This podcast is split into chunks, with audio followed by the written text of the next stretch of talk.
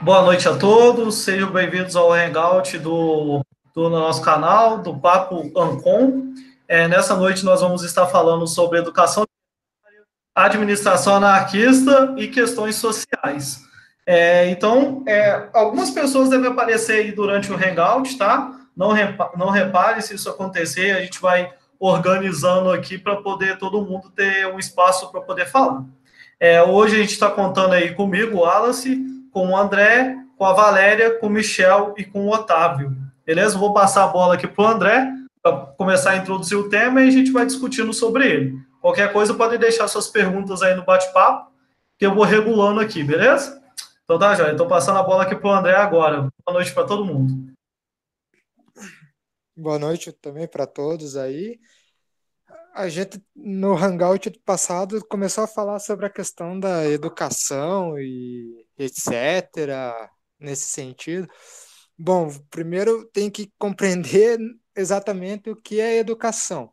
Eu tipo, desde quando a educação vem, o processo de ensinar um para o outro, isso aí não é nem questão só escolar, é cultural também, tradicional, é familiar. Em algum momento, aliás, desde quando você nasce em diante, você sempre vai estar aprendendo algo ou alguma coisa com alguém ou com até mesmo alguém ou alguém, né? Então, tipo assim, você sempre vai estar uh, filtrando ou aprendendo algo. E só que tem uma diferença entre aprender no senso comum, né, através de conversa, bate-papo, etc., e numa instituição como a escola, a universidade, etc. É, tem uma questão, o próprio Reclus aponta que isso veio desde o, ali da, para não pegar muito antes da Idade Média, que é a infalibilidade libilidade do professor, porque tipo o professor em sala é o que detém a verdade de tudo e não é questionável, né? Então, tipo assim, ele é o educador que vai praticamente te falar que tal coisa é é verdade ponto final hum, dentro da instituição. É, isso aí também tem fatores não só científicos, como religiosos, ideológicos e nesse estilo. Por isso que tem muita gente falando de neutralidade e esse tipo de coisa. O que, de certa forma, não está errado, mas está errado porque pede neutralidade, onde não existe uma forma de ser neutro num mundo tão informativo e, e desenvolvimento é, do conhecimento como estamos hoje. Então, tipo, assim, é uma educação que ela forma, ela não forma indivíduos racionais, por assim dizer, ela forma gente capacitada para servir ao Estado, ao mercado, a alguma divisão social do trabalho que esteja inserido. Você pega, por exemplo, é, a questão técnica ali dos, das escolas técnicas. Elas vão ensinar toda a base, todo o suporte que elas têm para você se instaurar em uma indústria, uma empresa e fazer o que a indústria e a empresa pede. Ela não está lá para te ensinar alguma inovação ou realmente alguma crítica necessariamente a isso, está lá para te ensinar simplesmente a, a fazer, exercer uma profissão. Então, tipo, as escolas, elas, desde o prézinho ali até o universidades, elas literalmente se, é, formam apenas como eu estava falando com Wallace, colaboradores, não é nem cooperadores, é colaboradores. Colaborar com o crescimento da indústria, do comércio e do próprio sistema capitalista e do Estado. Esse é um ponto-chave da educação.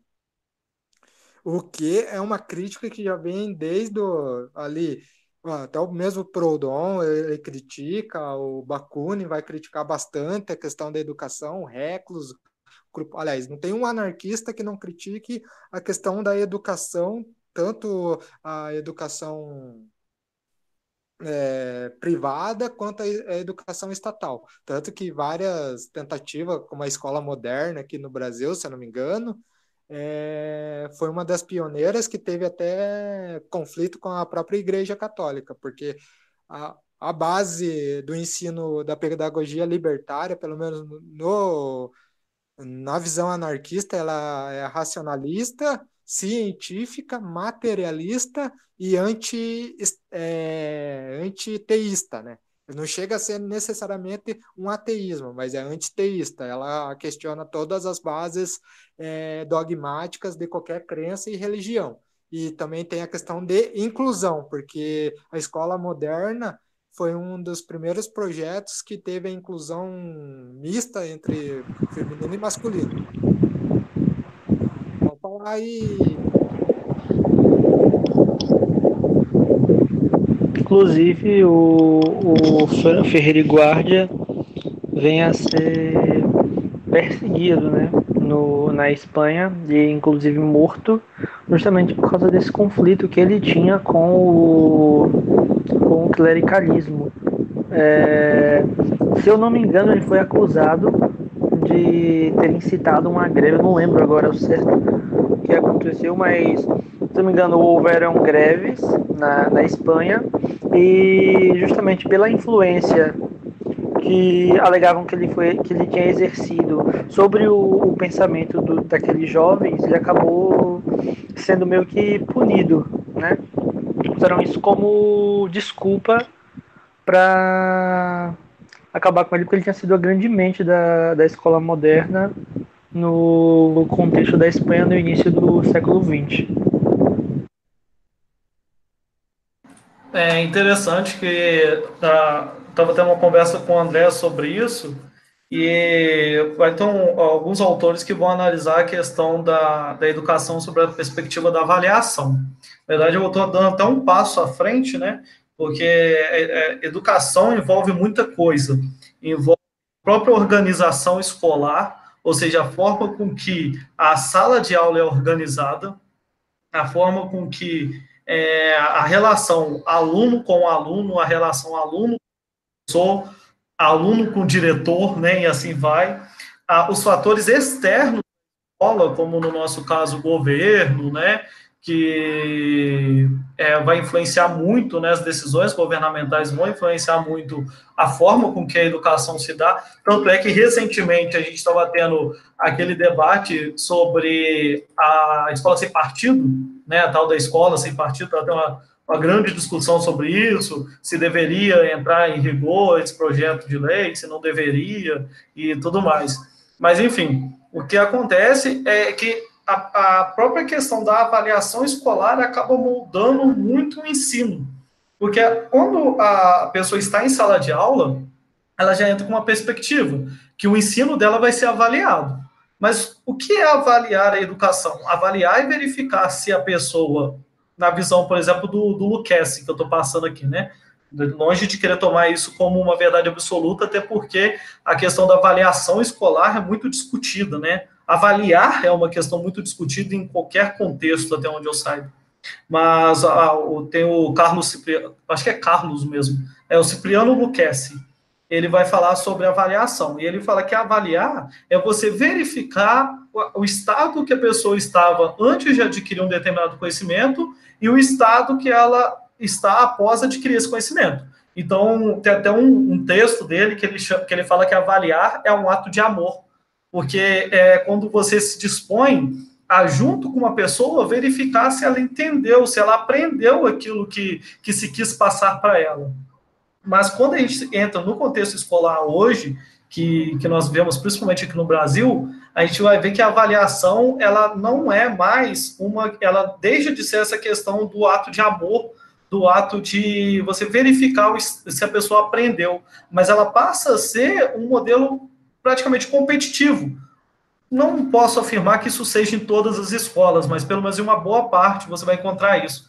Em que o, o que se preza pela avaliação é se os alunos tiveram a melhor nota, se eles conseguiram uma nota máxima, uma nota muito boa, e quem não conseguiu essa nota acaba sendo excluído de alguma forma, seja pelos próprios colegas de sala que vão menosprezar ele porque ele não conseguiu uma nota tão boa, seja pelo próprio professor que vai começar a deixar de dar atenção para ele.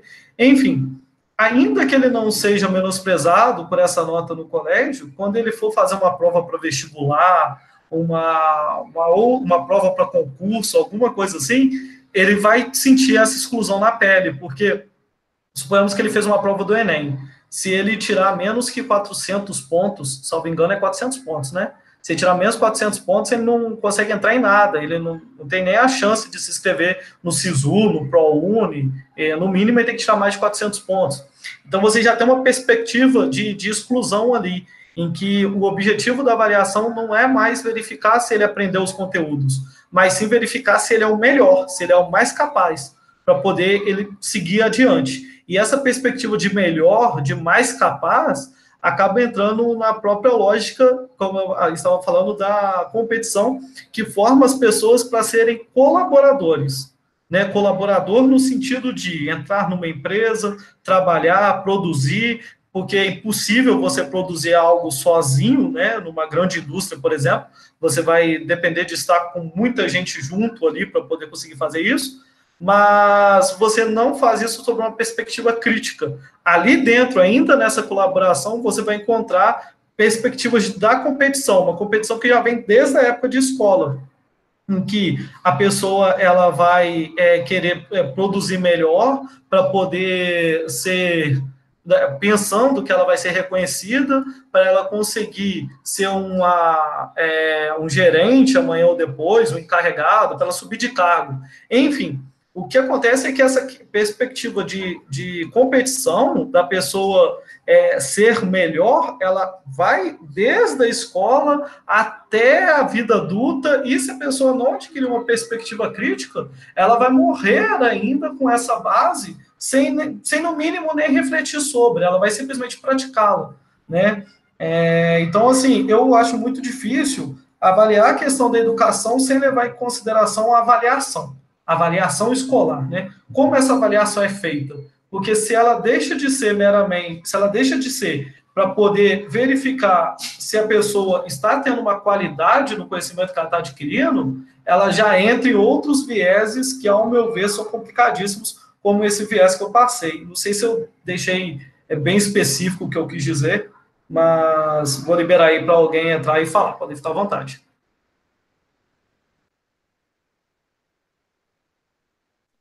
É uma coisa interessante também notar é que, tipo, existe diferenças educacionais, né? É, e a educação está muito é, presa à questão ideológica. Se você olhar a história da educação, você vai ver que, tipo, por exemplo, a, a Igreja Católica, que não tem como falar, tipo, de muita coisa sem não citar a igreja. Ela foi uma das pioneiras em introduzir universidades, etc. Mas se você olhar bem, ela só fez isso com propósitos ideológicos, para doutrinar as gerações a seguir o, a doutrina social da igreja, né? Então, tipo, você tem toda essa questão ideológica, essa questão religiosa inerente à própria educação. E eles se controlavam as escolas, né? Até o século XIX, a, a educação era praticamente exclusiva da, da igreja. Não, exatamente. Tipo assim, tanto que maçonaria, é, Illuminati, essas ordens secretas aí que visam acabar com a Igreja Católica, maior conta de fadas que tem, mas a maçonaria, mais a maçonaria, né? Os Illuminati surgem depois e são apenas uma ramificação da, da maçonaria. É simplesmente a questão de, do estudo dos filósofos e seja filósofos, seja cientistas, que quebram com a hegemonia da Igreja Católica é, dentro dela mesma. Daí elas pegam aquele conhecimento e passam para outros grupos que não têm a mesma é, mesmo privilégio de ocupar as cadeiras dentro da igreja, né? Porque, tipo assim, é, tem muitas citações. Agora não vou me lembrar o historiador que fez um, um amontoado desses assim, mas ele falava que a quem lia a Bíblia, a Bíblia pros para as pessoas era o padre. O padre ele falava o que ele queria e interpretava da mesma forma, da forma que ele queria. Então, tipo, muita coisa que vem da Igreja Católica, é, de, mesmo bíblico, foi inserido pela pelo oratória, mais oratória do que escrita mesmo, porque a questão escrita da Bíblia é totalmente diferente do que é hoje propagada, né? Então, tipo, você tem, você tem essas questões. A, a educação não era um bem comum, como está sendo hoje, e não é ainda. Né? Sim, sim, mano. A, as próprias escolas modernas elas surgem meio que para suprir uma demanda por, por, por educação, né? Tipo, a, o, as crianças, jovens proletários, etc., elas tinham duas opções, ou elas é, iam para a fábrica ou elas é, estudavam o, o, clericalismo, né? No século XIX. É, e justamente nesse contexto que se inserem as escolas modernas na Espanha. É, e aí vem todo o conteúdo anticlericalista e tal, todo o conflito do Ferreira e Guardia. E aqui no Brasil, no, até os anos 20, você tinha uma quantidade muito grande dessas escolas, né? O movimento anarco-sindicalista aqui foi bem forte e com eles essa pedagogia libertária chegou aqui com o José Oititica, né? É, foi um grande pedagogo e tal. É, Fora eles, tem eles, você tem o próprio Sebastian Faure com é, La eu acho que eu já citei aqui outra vez quando estava conversando, André. Enfim, é, nesse contexto do, até o século XIX a educação era bem restrita. Você tinha assim só praticamente a elite. Hoje você tem uma, um acesso maior, né? Desde o século passado, mas há não muito tempo atrás era praticamente só, só para elite mesmo. É, pessoal, achei um trecho aqui de uma revista católica que tinha lá na época do começo do século XX, falando sobre as escolas modernas aqui no Brasil. Que eu vou falar o trecho. Todo mundo já sabe que em São Paulo trata-se de fundar uns institutos para a corrupção do operário, nos moldes da Escola Moderna de Barcelona o ninho de anarquismo de onde saíram os piores bandidos, pronto a impor suas ideias, custasse embora o que custou. Ora, uma tal coisa de, de perversão do povo vai constituir um perigo máximo para São Paulo, e é preciso acrescentar que não, som, não somos só nós católicos que ficaremos expostos à sanha dos irresponsáveis que saíssem da escola moderna. Essa, é, essa, esse trecho que você leu aí foi quando começou a escola moderna, começou em São Paulo, né? Eu já li sobre isso, eu não lembro quem é o, o autor que vai começar com, com as escolas modernas de São Paulo, e aí a própria Igreja Católica faz esse, esse anúncio contra né, é, o que estava sendo feito ali. E algumas questões que a, que a escola moderna propunham iam mesmo é, contra a, a, o que era feito na Igreja Católica. Uma delas é isso que o André falou, por exemplo, na, na igreja os padres eles rezavam a missa em latim, é, salvo engano, de costas para, para o público. Sim, isso mesmo, isso mesmo.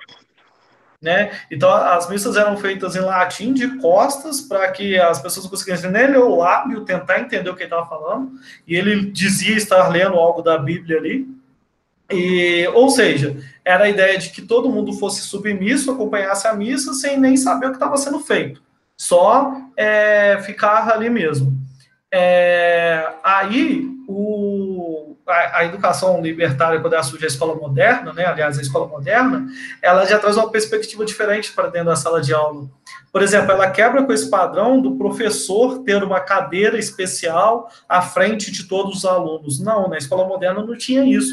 O professor, ele acompanhava os alunos, eles sentavam é, em círculo, geralmente eram feitos grupos, né, então, tinha, por exemplo, um grupo de pessoas estudando história, estava em um círculo estudando juntos, um grupo estudando geografia, não tinha essa divisão do conhecimento. E isso é muito interessante também, por exemplo, essa ideia de que vamos ter uma grade horária, e nessa grade horária a gente vai ter, durante a semana, cinco aulas de matemática e duas de história. Não tinha isso na escola moderna. O aluno ia estudar o que ele quisesse, mas ele tinha uma quantidade de, de conhecimento que ele teria que adquirir para poder conseguir é, subir, entre aspas, de nível. Né? Mas esse subir de nível não é um subir de nível igual transição de séries, igual a gente tem hoje assim, na, nas escolas, né? Era para ele poder é, é, é, é, realmente avaliar né, o conhecimento dele, avaliar se a, a, o conhecimento que ele adquiriu para aquilo que a escola se propõe a dá-lo, se for suficiente. Porque se não fosse, aí teria algum tipo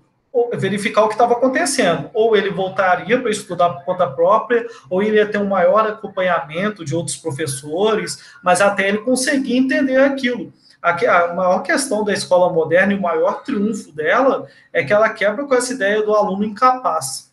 Todos os alunos só seriam formados, formado também é uma palavra muito complicada, mas enfim, eles só sairiam da escola, vamos dizer assim, é, quando eles tivessem entendido os conteúdos. E isso era qualquer um, todos, não é igual a escola que a gente tem hoje, que os próprios professores, quando estão se reunindo em reuniões escolares, vão falar: olha, aquele aluno, quando ele sair da escola, ele vai, sei lá, vai virar pedreiro porque ele não vai dar conta de fazer a faculdade. Isso eu estou falando do que os alunos, do que os professores acabam falando mesmo em reuniões de conselho escolar, porque de forma alguma o trabalho do pedreiro pode ser menosprezado, até porque é um dos mais importantes que tem. Mas dentro dessa perspectiva mesmo, né? Enquanto a escola, a educação, a escola moderna não, não prezava por isso, todos tinham que adquirir o conhecimento. Mas se hoje você não está afim de estudar matemática, ninguém vai te obrigar a estudar matemática. Você vai pegar e vai estudar outra coisa. Você quer estudar história, você vai pegar e vai estudar história. Se amanhã você tiver afim de estudar matemática, você estuda matemática. O importante é você adquirir todos esses conhecimentos mesmo. E o professor não estava à frente, ordenando ou orquestrando nada. Ele acompanhava os grupos. Quando alguém tinha alguma dúvida, ele ia lá tirar essa dúvida, estudar junto com os alunos, né? Às vezes ele mesmo se propunha a estudar com os alunos, a aprender com eles também, não só a ensinar, né? Até porque todo ato de ensinar invoca em si o ato de aprender. Então é impossível ensinar sem aprender algo, é impossível aprender sem ensinar, porque você aprende e você vai acabar ensinando alguém aquilo. Né? Senão já é um conhecimento natimorto. Eu estava até falando isso, só me com o André, né? O conhecimento que não é passado para frente, já é natimorto. Ele não serve, ele não presta para nada. Para que, que ele vai servir se ele não foi, se ele não foi passado para outra pessoa, se ele não foi é, repassado? A linguagem, ela surge para isso. Para que todos possam passar os conhecimentos para as próximas gerações, para as pessoas próximas, para que todos possam produzir, para que todos possam é, ter uma melhoria na, na, qualidade de vida, né? É, e é interessante como a nossa educação está é, tá vinculada à própria questão da administração, né? Eu não tinha nem parado para pensar nisso. Agora que eu vi que o tema é educação anarquista, educação, é pedagogia libertária e educação anarquista, e administração anarquista, perdão, e como eles estão vinculados, né? Porque a história da educação no Brasil ela está vinculada diretamente à questão da administração. É, o que, que, vocês acham da gente trazer uma perspectiva da administração agora? Se quiserem, eu, a, a Valéria pode trazer um pouco da história da administração para a gente, para a gente poder vincular e trazer isso. Para mim tá sossegado. Pode ser, Valéria? Ó, tem, tem um, um carinha aqui no, no YouTube, um tal de Alex, eu acho que é isso é, ele pediu para falar, para a gente opinar sobre a questão da educação na, na Finlândia, alguma coisa assim. Deixa eu dar uma olhada aqui de novo. Vou ler aqui o que a galera tá falando no, no chat do YouTube, rapidão. Beleza, beleza, beleza. Ok. O, o Alex pediu para falar sobre o modelo educacional da Finlândia. Outro que estava recomendando um Rotpar e tal. não, não acredito. É... A, gente já falei sobre isso. Vamos fazer isso. Daí, oh, um, o Sholum. A gente fala sobre a o, questão da educação o, na. O Sholum perguntou: um aluno pode estudar o que quiser sem se atrasar em relação à matéria dada nas escolas, entende? Ele perguntou. Ah, não sei se foi uma, exatamente uma pergunta. Não, não, parece que ele está completando o que ele estava falando lá em cima. Ah, tá. Um Beleza. Da educação que ele veio e tal. Beleza, é. então foi só isso mesmo. O único pedido até agora foi esse do Alex, pedindo para a gente falar sobre o sistema educacional na Finlândia, na sua opinião sobre é. ele. É, eu, assim, eu penso, é, igual o André tinha falado, a gente pode entrar nessa questão da administração e aí depois a gente volta para essa questão da Finlândia. Pode ser? Sim, sim. Tinha, tinha uns perguntando aqui sobre escolas descentralizadas e tal. Que foi justamente com quem o o Sholum estava debatendo. Hum. a gente já volta para isso. Beleza, beleza. Fica à vontade, Valéria. Aí, boa noite a todos, novamente. E eu vou trazer aqui um pouquinho da minha colaboração no que está de gestão. Eu sou administradora pública, então eu vou tentar trazer uma perspectiva mais diferenciada, já que a administração ela, ela é muito demonizada e com razão, não, não tiro a razão de quem, de certa forma, abre aspas, demoniza essa ciência, porque é uma ciência muito delicada. Né? Quando a gente para para pensar aí no surgimento da administração e principalmente na formalização da, do ato profissional enquanto ato técnico, mais ou menos em 1969, a gente começa a perceber para que, que a administração está sendo criada, com qual finalidade, e principalmente os processos de reificação desse gestor. Né? Quando a gente pega algumas teorias é, bem iniciais é, advindas de Taylor, de Fayol, que vem aí no pensamento desde a distribuição das tarefas na, na, na fábrica, a necessidade de, abre aspas, especialização dos profissionais que vão atuar dentro dessas fábricas, e como é que isso vai desembocando no, com o passar do tempo num, num ponto em que vai existir numa empresa, por exemplo, um setor chamado RH, que vai tentar juntar os interesses dos trabalhadores é, com o do empresariado, o que é uma grande falácia para alguns autores, para alguns pensadores, para alguns profissionais mais críticos da área, né? Existem posicionamentos disso mais diversos, eu não estou aqui trazer uma verdade absoluta, mas são uma contribuição do pouco que eu já estudei e também da minha experiência profissional. É, eu estou vendo vocês falando sobre a educação, sobre avaliação, educação, sobre alguns arranjos né, dentro de salas de aula, sobre como é que tudo isso pode interferir no processo de ensino-aprendizagem. E aí eu queria tentar juntar, tentar juntar a educação e tentar juntar, a, é, juntar isso com a, a administração.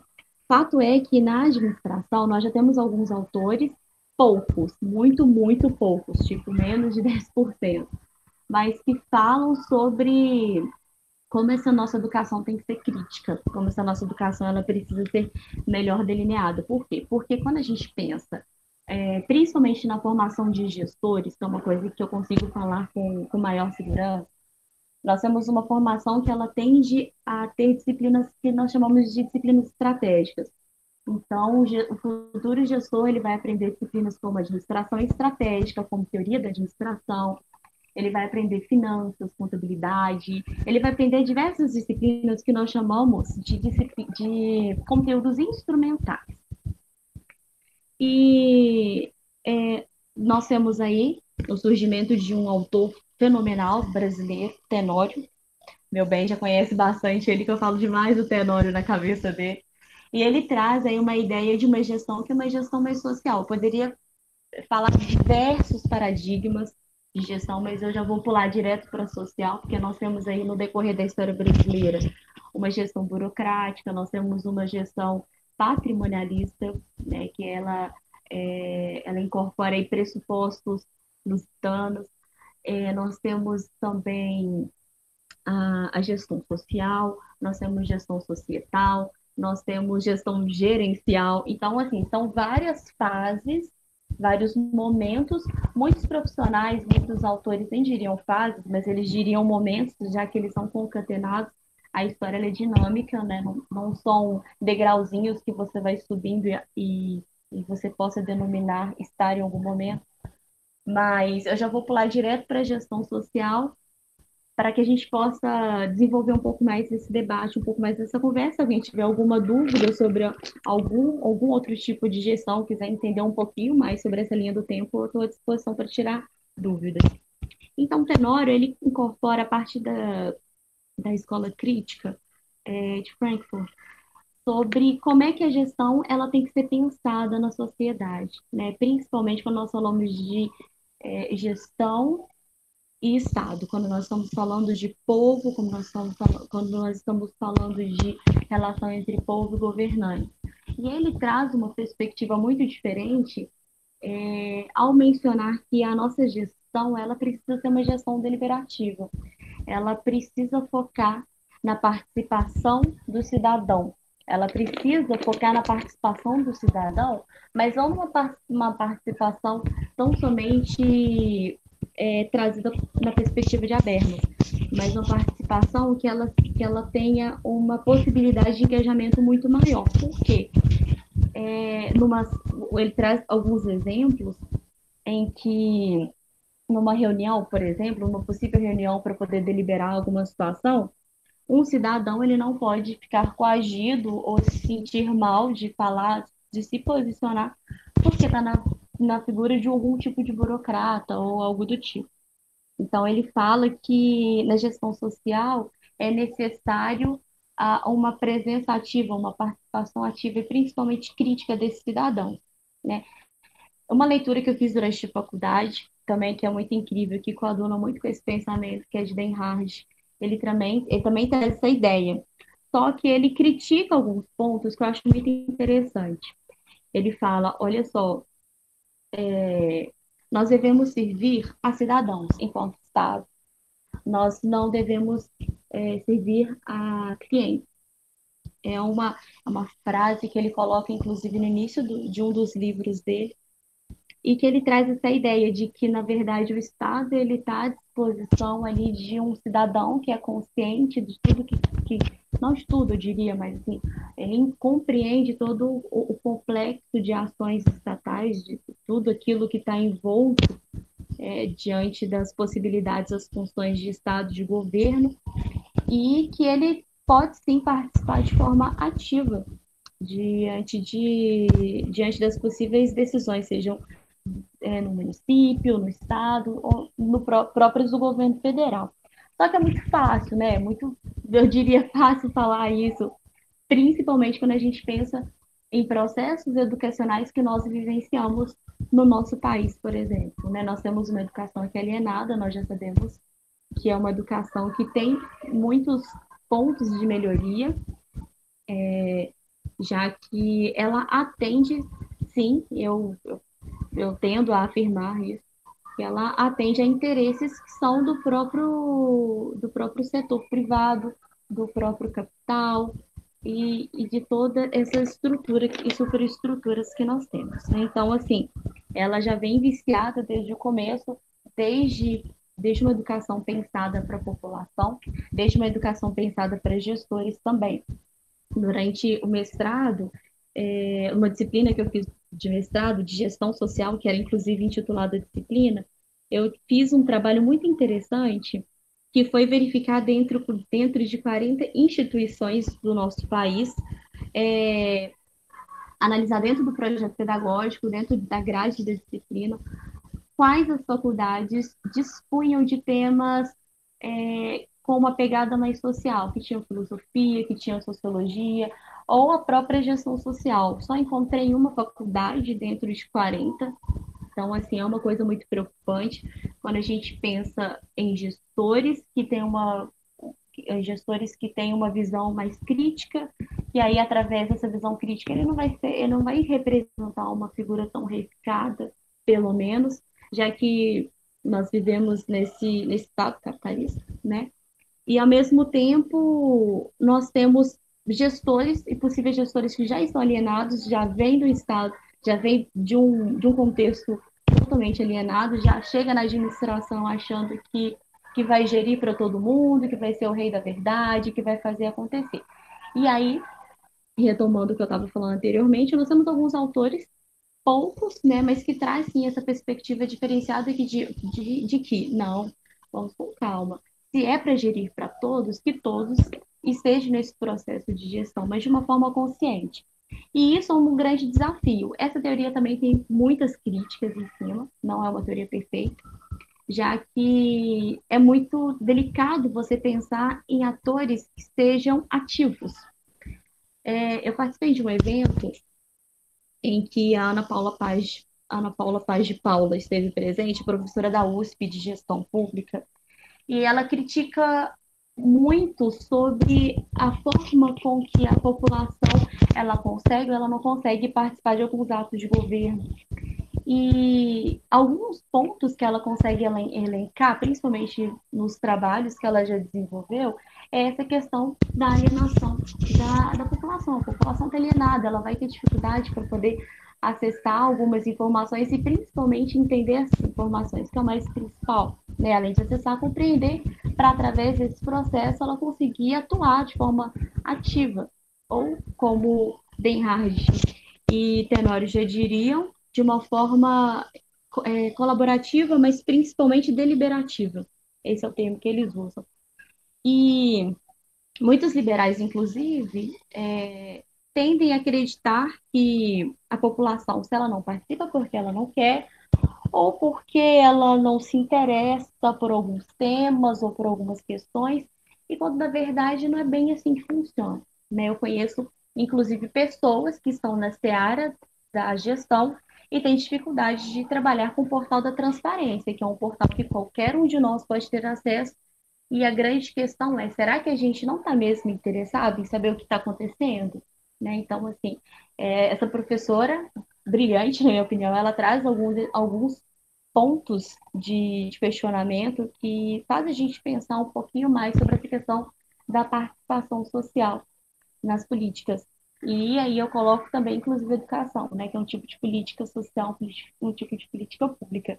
Já falei demais, me desculpem, empolguei.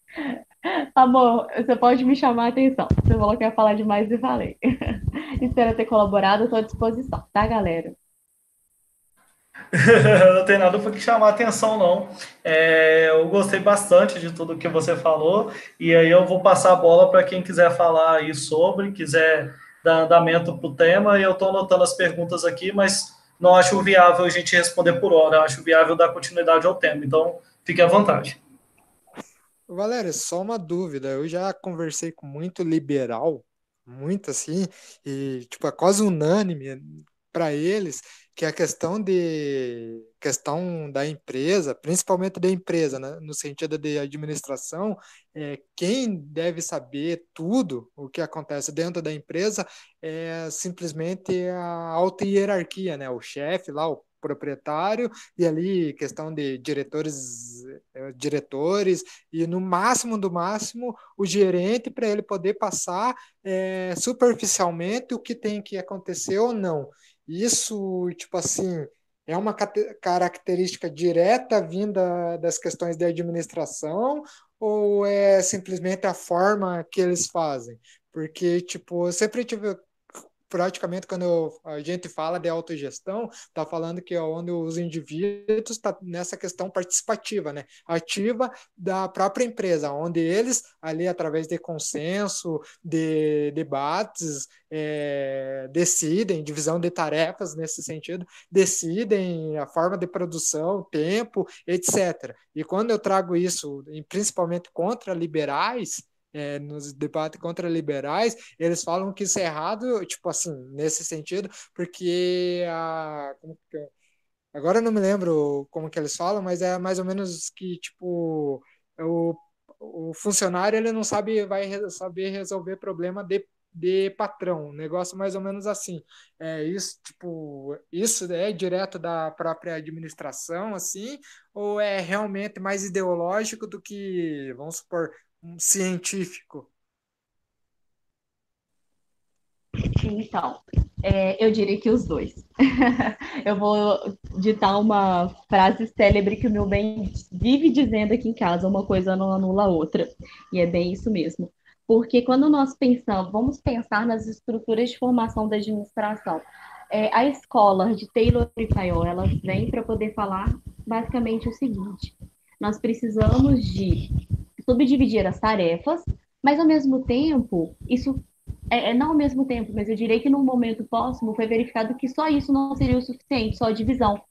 É necessário também especialização dessas tarefas. Isso eu estou falando de uma teoria pura, e pura entre aspas, que eu também não gosto de termo, mas assim, de uma teoria da administração, uma teoria da, do entendimento do, do que foi a consolidação do entendimento de administração. É, mas isso é data século uh, meu Deus, 17, uma coisa muito antiga, né? E você ainda vê gestores perdidos nesses primórdios é, de formulação de entendimento do que é a essência da administração. Por quê?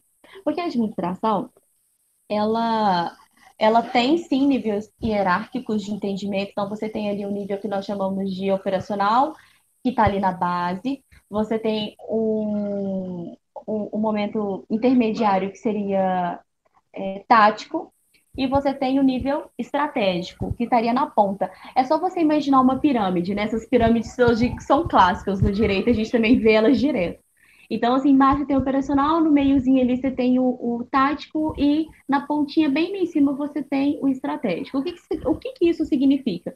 São os níveis de gestão. Para que, que isso serve? Para poder falar para cada um o que cada um vai fazer. No operacional, basicamente, você tem ali a massa, né? Os trabalhadores que trabalham de forma, seja braçal, que trabalham de forma operacional mesmo nas tarefas. No intermediário, você tem a representação dos gerentes, e no nível estratégico, que está bem em cima na cúpula, você tem aí a diretoria, você tem os colegiados executivos, etc. Existe um autor que eu acho muito interessante, que eu me deparei com ele durante a faculdade, que o nome dele é Mintzberg.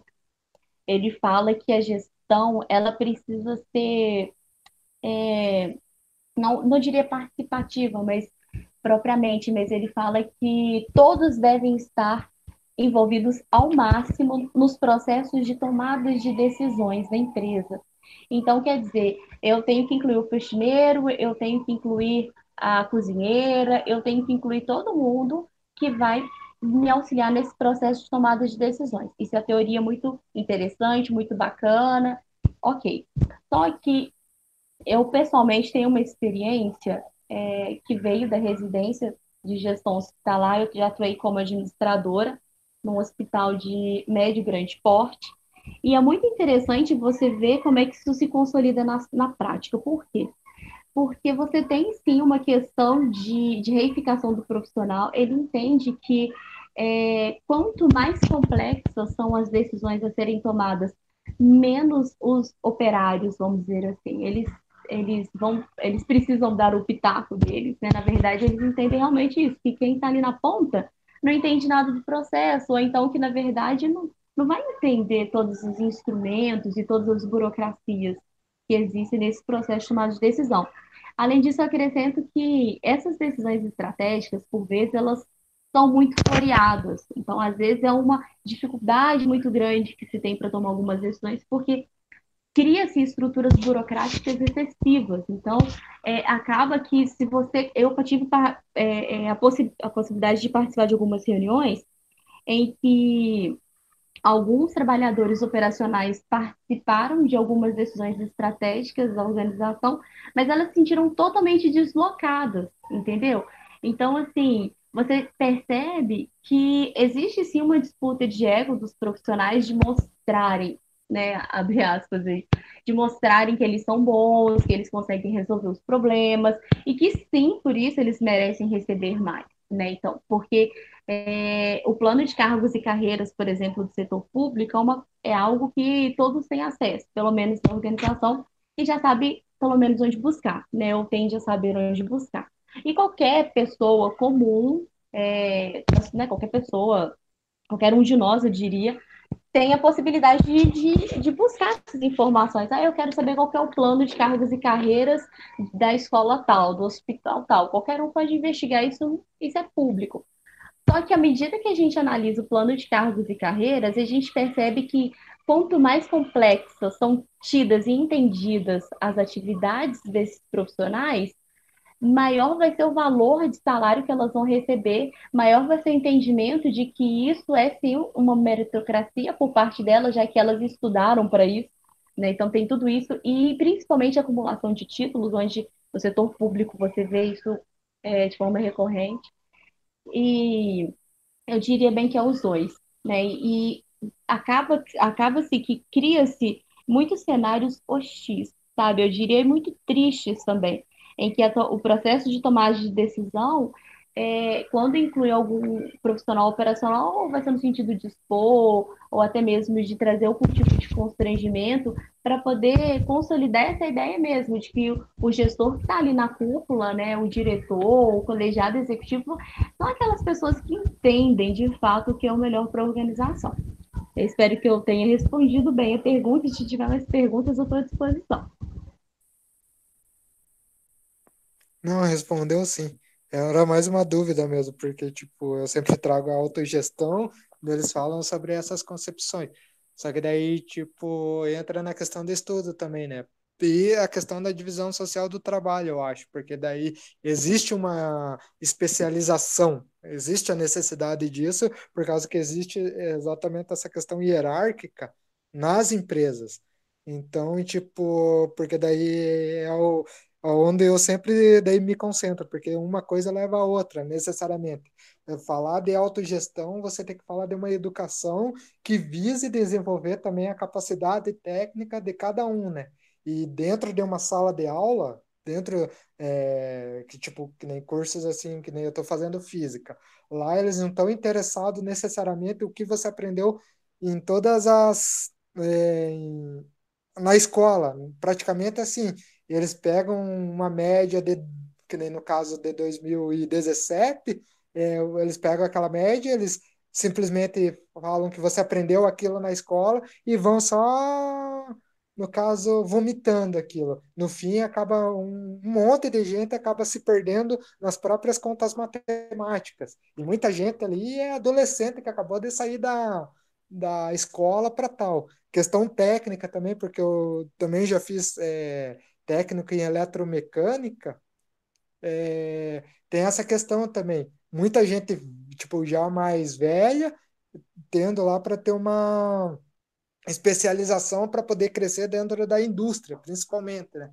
Então, tipo, você vê uma cobrança mais de especialização para um aumento de cargo do que para um desenvolvimento técnico em si, para melhoria da questão. E, tipo assim, nessa quarta, acho que é a quarta revolução industrial que a gente está dando, vai entrar uma questão tecnológica muito forte, né? Porque tanto a gente, assim, mais ou menos, ali que nasceu em de 95 para baixo, ele vai sofrer muito, porque são poucos dessa época que acompanharam, é, fizeram cursos para tal, assim. E piora cada vez mais quando você pega de 1980, 70 para baixo. Então você vai ter uma maior exclusão dessas pessoas. Não estou dizendo que todos, né? Mas é principalmente na parte mais baixa da sociedade, é, os, o, os camponeses, essa parte assim que não tem uma educação real, né? Ela tem uma educação informal que é visando pegar o, o o certificado para entrar dentro da estatística do MEC como analfabeto, né? Mas no sumariamente a gente vê que o nível de educação das pessoas é um analfabetismo funcional. Elas sabem o suficiente e só para isso. E essa questão da autogestão, que eu, tipo assim, eu vejo que que a questão de uh, gerir as empresas por conta própria, necessariamente precisa nesse nessa mesma prerrogativa, criar uma educação que vise esse desenvolvimento técnico dos próprios indivíduos que estão lá dentro. Porque até então uma autogestão vai vir, tirando a questão do patrão, questão até mesmo hierárquicas, exploratórias, da divisão de lucros, etc. Mas, ao mesmo tempo, infelizmente, vai ter que centralizar algumas funções que são mais, que nem você falou, complexas, porque tem um grau maior de complexidade que certos indivíduos não têm a, a mesma capacidade. Então, tipo assim, vai ter divisão de tarefa, mas vai ter uma certa centralização, é, pelo que eu estou estudando, né, nesse sentido. Então, tipo assim, a questão de uma, principalmente visando uma revolução anarquista, tem que ser um, é, tem que ter bases anteriormente, principalmente educacionais, para o desenvolvimento tanto técnico e os indivíduos que vão se entrelaçar nesse quesito, nessa questão revolucionária. Então, tipo assim, a educação, a pedagogia libertária, ela está tão ligada, tão atrelada à questão de autogestão, à questão de próprio desenvolvimento, liberdade nesse sentido, que é difícil você falar de uma revolução de de principalmente militância que muitos fazem, principalmente pela questão do dualismo organizacional ali, que especificista fazem, não só ali, tanto a FAO, a alemã faz também, é, pois você precisa criar não apenas um Ateneu, que nem grandes é, é, esses grupos fazem, mas realmente trazer uma estrutura educacional tão, tão necessária quanto uma postura econômica para o desenvolvimento do próprio indivíduo, para o aumento da própria consciência revolucionária. Então, tipo assim, é, muitos falam da, que é necessária consciência de classe, mas um estudo, vamos pegar o um exemplo para você compreender ah, o marxismo na sua plenitude. Muitos falam que você tem que ter um estudo anterior filosófico completo, tipo, tem que conhecer Aristóteles, Platão, vir para o roubar, vir para o Hegel, Kant, Hegel, aí começar a estudar o Marx, porque ele traz to, todo esse arcabouço. E, tipo, como que um indivíduo normal trabalhando, mal e mais estudando direito, vai ter isso. Tem a questão autodidata, mas é uma questão assim, onde poucos usufruem disso. E poucos que eu falo é aqueles que realmente moram com os pais, que não precisa trabalhar, não precisa se sacrificar. E, e muitos, tipo, indivíduos é, nesse sentido, assim, fora desse grupinho, eles têm necessidades fisiológicas bem maiores. Eles querem sair, eles querem curtir, eles não querem desperdiçar a vida inteira deles simplesmente fechado na casa deles do trabalho para casa, é, para a universidade ou o que seja. Então, tipo, a questão também da educação para a questão do desenvolvimento administrativo, não só administrativo, como contábil é, e técnico mesmo da própria revolução anarquista, da própria questão revolucionária, é necessário estar entrelaçado na educação, não só uma educação onde você aprende a ler, escrever, somar, dividir, mas uma educação que você desenvolva as técnicas, é, tipo assim, vai desenvolvendo as técnicas necessárias. Isso o Bakunin já vai falar, né, acho que na questão da é, educa, é, educação, ciência e revolução, se eu não me engano, ele fala exatamente isso. Não só ele, como vários anarquistas falam, porque é necessário também uma educação técnica, mas essa educação técnica, elas tem que estar ligado à experiência, né? Então, tipo, você tem um entrelaço, porque você precisa de uma, de uma instituição educacional de viés anarquista, da mesma forma que você precisa de uma indústria, principalmente, ou tipo, seja ocupada ou não, que você possa, dentro dela, trabalhar e desenvolver o teu, a tua própria capacidade, seja administrativa, contábil, seja de gestão, seja de N motivos. Então, tipo, você vê que a simples militância, o simples ativismo, o simples trabalho de base é insuficiente é necessário, mas é insuficiente, porque você precisa criar um, um organismo é, que vai ser, muitos falam que é embrionário, que é onde você vai começar a desenvolver esse embrião para ser a base forte da nova sociedade, né? Então, tipo, é difícil você falar é, só de educação, só de administração, só de é, ativismo, militância, sem realmente se situar na realidade e ver que a questão de desenvolvimento da, da do próprio indivíduo está ligada ao seu é, sua experiência cotidiana. Então, tipo assim, a escola, tanto a escola como a empresa, elas são os principais centros sociais, né? Porque lá você está se socializando com as pessoas, lá você está é, vendo mundos diferentes, tanto na escola como na empresa. E quando você dilui isso para reificação, você vê uma passividade dentro. As pessoas vão para a escola simplesmente para escutar, porque tem que ir, porque é obrigado a ir, porque se você não vai, você não tem um diploma, se você não tem um diploma, você não consegue um emprego, e mais para frente só o diploma de ensino médio já não vai adiantar, pelo menos um ensino é, superior você vai ter, sem falar em outra língua.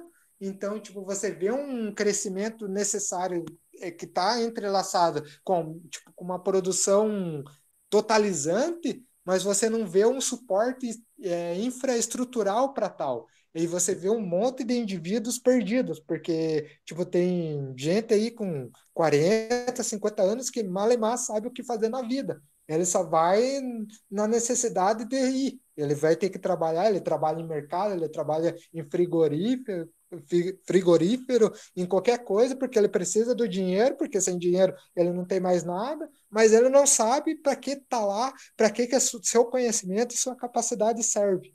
Então, tipo, é, é necessário um, tipo assim, uma ação de trabalho de base que vise exatamente uma educação libertária, uma educação crítica, né, libertária, crítica, materialista e científica, junto com o desenvolvimento técnico e produtivo do próprio indivíduo, né, do trabalho do indivíduo. Então, tipo, daí você tem uma, uma questão uma, uma questão sintética, onde a escola ela não está separada do trabalho. Na realidade, é um órgão só, né? Porque até mesmo dentro de uma empresa, principalmente para aqueles que vão trabalhar sem experiência, é um aprendizado lá. Você vai desenvolver algumas técnicas. Então, tipo, uma escola que visa uma não só uma educação nesse sentido intelectual, mas uma educação técnica, está tão ligada, entre, entrelaçada que é difícil você separar isso. Só se separa realmente pela questão da especialização sobre o desenvolvimento. Porque necessariamente você não precisa desenvolver sua intelectualidade. Você simplesmente precisa se especializar em algum assunto. Você pode se especializar em logística, na própria administração em direito, sem precisar necessariamente desenvolver uma abordagem técnica. Os vão, muitos vão falar de ser comentarista, de ser é, revisar alguns conceitos que necessariamente você não cria mais nada. Eu pegar o exemplo de Kant, quando ele vai desenvolver a, o criticismo dele, né, a filosofia dele, ele vai pegar toda a, a física de Newton e, de, e, dentro disso ele vai desenvolver a, a, a, filosofia dele. O Hegel, ele vem postumamente como crítico dele. Ele vai desenvolver o sistema filosófico do dele mesmo, mas como crítico, ele não vai trazer mais nada de novo assim. Aí o único que, pelo menos que eu vi, que eu li, que traz uma nova abordagem filosófica a partir da física quântica é o David Bohm, mas que ele não é nem bem visto dentro da academia, porque ele quebra com vários alicerces filosóficos é, dogmáticos nesse sentido, seja de Kant, seja do Hegel, do Whitehead lá, que é contemporâneo dele, é, do próprio Sillars mesmo, se eu não me engano. Então, tipo, você vê que a educação, dependendo aonde ela está sendo e para qual propósito, ela não visa um desenvolvimento tanto é, social, ela visa apenas um desenvolvimento das instituições de poder. Então, daí você sempre vai ter um, é, dentro do próprio capitalismo é, e da das questões de relações de produção que é totalizante, que reifica mais o indivíduo, você sempre vai ter a, a, aquele eterno retorno. O Bauman vai falar isso como que é uma forma de retrotopia, que o indivíduo, para ele não se perder na modernidade, ou ele é, caminha para é, para o passado, né, para essa retrotopia, tenta recuperar os valores antigos, o conhecimento antigo, por isso muito estudam Kant, achando que ele é viável para a modernidade, o Hegel, outros vão aí para uma pós-modernidade porque tudo está diluído, tudo tá, tá, é líquido, né? Então, tipo, você vê a própria educação, a própria é, não consegue superar as relações de produção. Ela está tão a, integrada nessas relações que ou ela retorna para o passado, o ensino retorna para o passado, ou vai para a pós-modernidade, mas nunca ela enxerga a modernidade de forma crítica. E aí, tipo, é uma coisa diferente da educação libertária, porque é do, da modernidade, é, olhando todas as possibilidades, mas ela visa uma maior, como que eu posso dizer? maior retorno da consciência do indivíduo para si mesmo, né? Para ele se localizar, para ele se situar no mundo e desenvolver o que ele é capaz, né? Tipo, porque o ser humano, pela natureza dele, ele, ele vai ter uma especialização, uma capacidade é, melhor, tipo, ou seja, para matemática, para filosofia, administração, operacional, não importa. Mas ele vai ser um, ele é um ser polimata, né? Ele é um ser que consegue aprender várias, ter várias capacidades, só que ele, tipo, nesse ter várias capacidades, nesse negócio de querer consumir várias capacidades para melhorar o seu status mesmo, ele vai diluir o seu próprio ser porque ele não sabe realmente do que ele é capaz. São poucos que descobrem do que é capaz, muitos poucos mesmo. É, tipo assim, para finalizar mesmo, então, essa questão da autogestão, questão ali da administração mesmo, dessa questão estratégica, dessa questão de, da hierarquia do, que você falou, é uma questão que tipo deve estar ligada diretamente na educação para desenvolver mais essa abordagem, mais uma capacidade dos indivíduos que visam uma abolição do sistema capitalista, porque tipo o anarco-sindicalismo mesmo, ele dentro de, dessa estrutura, ele simplesmente se torna um tipo de autoridade industrial, porque tipo o trabalho de base dele é exa exatamente pegar as indústrias, autogerir, mas com a própria hierarquia da empresa, sem uma participação exterior da sociedade, o que tipo já quebra meio com a lógica do próprio anarquismo, da entrada do, da sociedade na relação de produção, né, na questão produtiva da sociedade.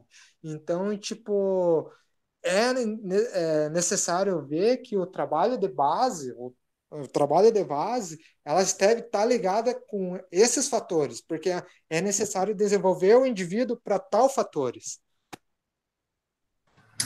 Perfeito. É, estava vendo algumas perguntas aqui e o, o assunto chegou no nível que eu acho que já dá para a gente tratar sobre algumas. É, o Alex tinha falar, pediu para a gente falar sobre os modelos edu, educacionais da Finlândia.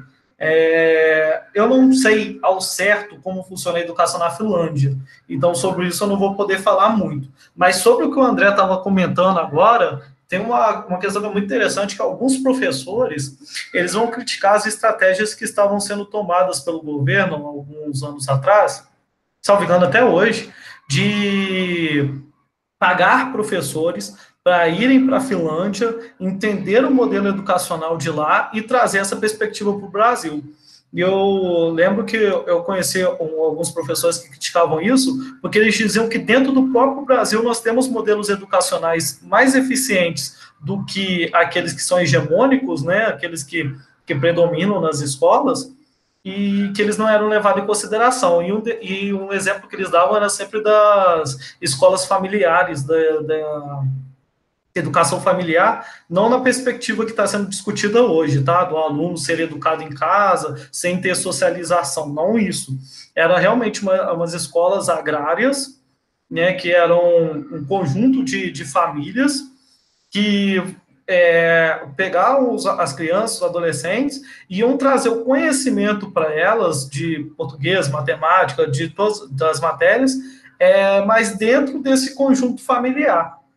E, e, a ideia da educação é que ela, ela tem até uma pegada muito libertária, porque é, não tinha essa questão da hierarquia, por exemplo, né, não tem, aliás, essas escolas ainda existem, então elas não têm uma, é, essa perspectiva da hierarquia do, do, do, professor que vai mandar na sala de aula, na forma com que a sala de aula funciona, ela vai ter uma, uma perspectiva de que os alunos possam ler o conteúdo, ler os livros, entender aquele conteúdo e o professor vai ser um auxiliador, aquele que vai acompanhar o aluno no seu aprendizado. E trazia também a questão técnica, porque como, era, como são escolas agrárias, os alunos já aprendem ali a gerir as plantações, a cuidar das plantações, é, como funciona. Então, ela não vai. Você vai aprender através do trabalho, da prática. O trabalho ele é um princípio educativo é uma proposição, salvo engano, que o próprio Bakunin vai falar sobre, o Bakunin.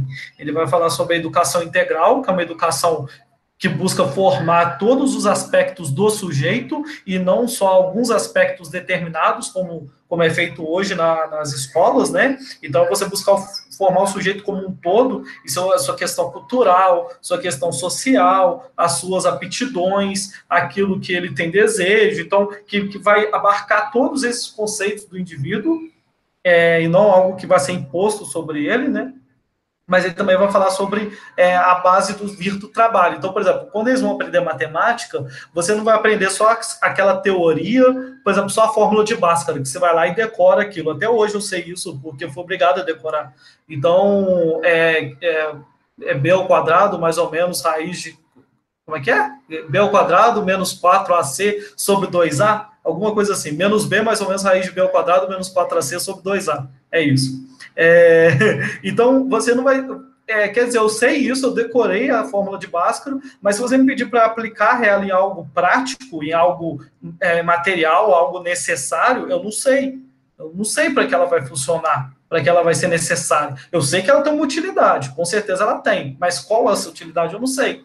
Então, quando os alunos vão aprender isso na educação agrária, eles vão aprender já dentro da perspectiva da plantação. Então, se ele vai aprender geometria, ele vai aprender sobre terrenos, sobre como você pode é, formar um terreno para determinada plantação, então você já começa a aprender sobre formas geométricas, sobre cálculos, sobre Pitágoras e por aí vai. Então, trazendo essa perspectiva da prática sobre a teoria, porque a teoria sem a prática, ela não tem quase nenhuma né? Tem um pouco que vai ter uma utilidade para termo que a gente costuma usar, né, para punhetação mental, porque fora isso não vai servir para nada.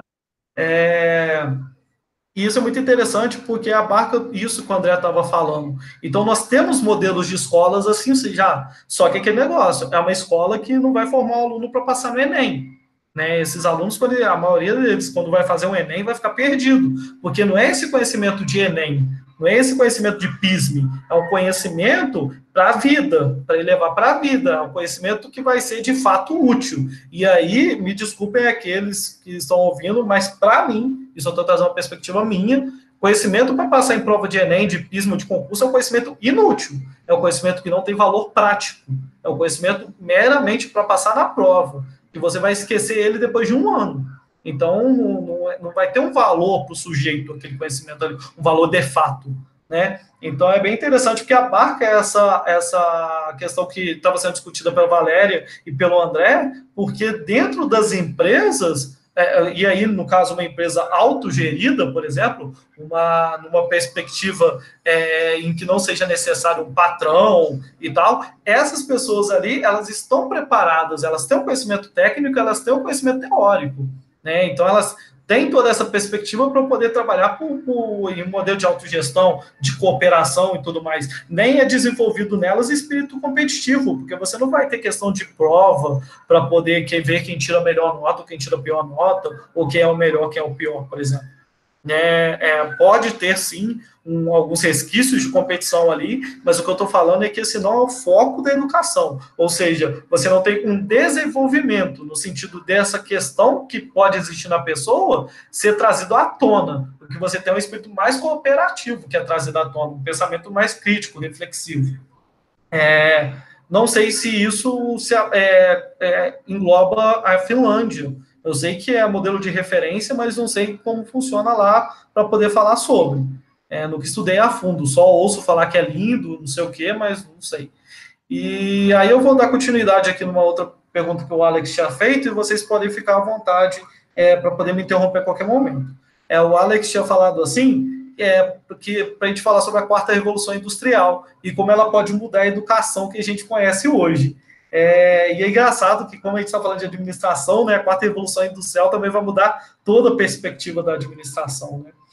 É, Para mim, o que, eu, o que eu posso dizer é que hoje os, é, todo mundo tem um acesso ao conhecimento maior do que tinha antigamente. Não vou usar o termo todo mundo, todo mundo dá a impressão que todos têm acesso à internet ou a computadores e celulares hoje. Isso seria mentira. Mas uma boa parte da população vai ter um acesso maior a conhecimento do que tinha antigamente. Por exemplo, na década de 70, 80, se alguém quisesse estudar sobre o anarquismo, Cara, eu tenho até medo de saber como que a pessoa poderia ter acesso a, aos livros, ao conhecimento sobre o anarquismo que a gente tem hoje. Hoje, se você digitar Kropotkin no, no Google, vai aparecer pelo menos uns cinco PDFs para você, você baixar. Então, você tem um acesso maior, de fato, né? E isso muda a perspectiva da escola, porque é, tem alguns debates sobre o aluno consegue aprender com o Google. Alguns vão dizer que não. Eu penso que consegue. que é possível, mas vai depender das características do próprio aluno. Se ele é um aluno, por exemplo, que consegue, que ele não tem um TDAH, né, um DDA, alguma, alguma questão que possa interferir ele a se concentrar, se ele não tiver, ele vai conseguir se concentrar ali e estudar, né? E, logicamente, ele vai precisar ter uma orientação, alguém que possa vir como um orientador naquilo que ele está aprendendo. É, porque o autodidatismo tem os seus perigos também, né? Ah, talvez o maior exemplo, e me perdoe por falar isso aqui, seja o Olavo de Carvalho, né? Ele é autodidata, mas putz grila, né? Então, o cara simplesmente não consegue entender o que ele estuda, o que ele lê. Né? Ele traz uns conhecimentos totalmente errados a partir daquilo que ele lê. E ele é autodidata. Então, o autodidatismo tem seus riscos. Né? É, Torna-se necessário você ter alguém com, com, conhecimento mais profundo sobre aquilo que você está estudando para poder te dar uma orientação. E eu até vou além, não digo alguém, digo alguns, né, numa perspectiva mais libertária, em que você possa ter contato com mais de uma pessoa, né? Porque também, senão, você pode ter um viés muito específico de, só, de uma pessoa só. Então, assim, é, quando a gente vai analisar os aspectos da quarta revolução industrial, o Manuel Castells, que é um sociólogo, ele vai trazer a perspectiva de era da informação, sociedade da informação. Né? A gente vive na sociedade da informação. Então, hoje, a gente tem um acesso muito maior. Mas o que a gente faz com essa informação? O que fazer com ela? Né? É um grande debate dentro do mundo da, da educação do mundo da administração. Eu vou, vou deixar essa pergunta que eu fiz agora para vocês poderem é, debater sobre. E tem uma outra pergunta que o Felipe tinha feito, eu acho que a Valéria vai, vai responder melhor, mas fique à vontade também. É, que ele perguntou sobre a administração, se a administração ela sempre vai ser hierárquica, ou se há alguma perspectiva de administração fora da hierarquização. Responde ao Laskov.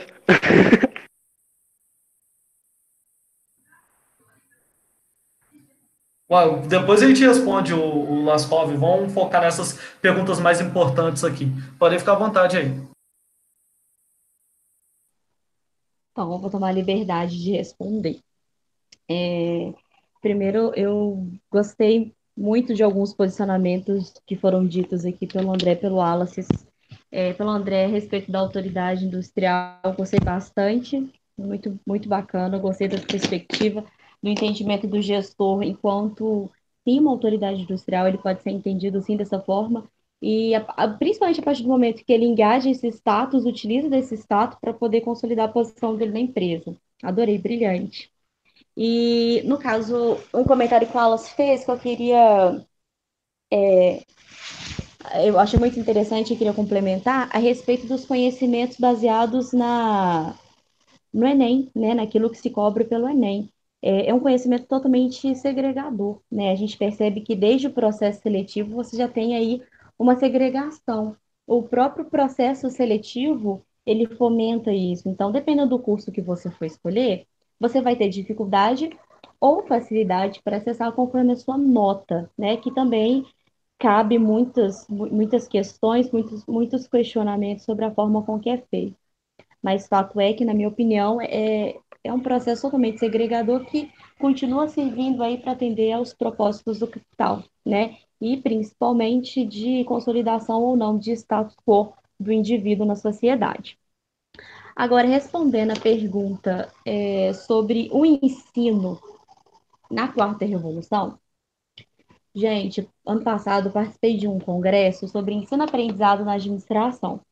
Eu fiquei impressionada Confesso que eu fiquei impressionada, porque tinha inteligência artificial XYZ que fazia é, diversas, diversas, se utilizava de diversas técnicas de aprendizado, de ensino, e que ele se moldava às necessidades do aluno.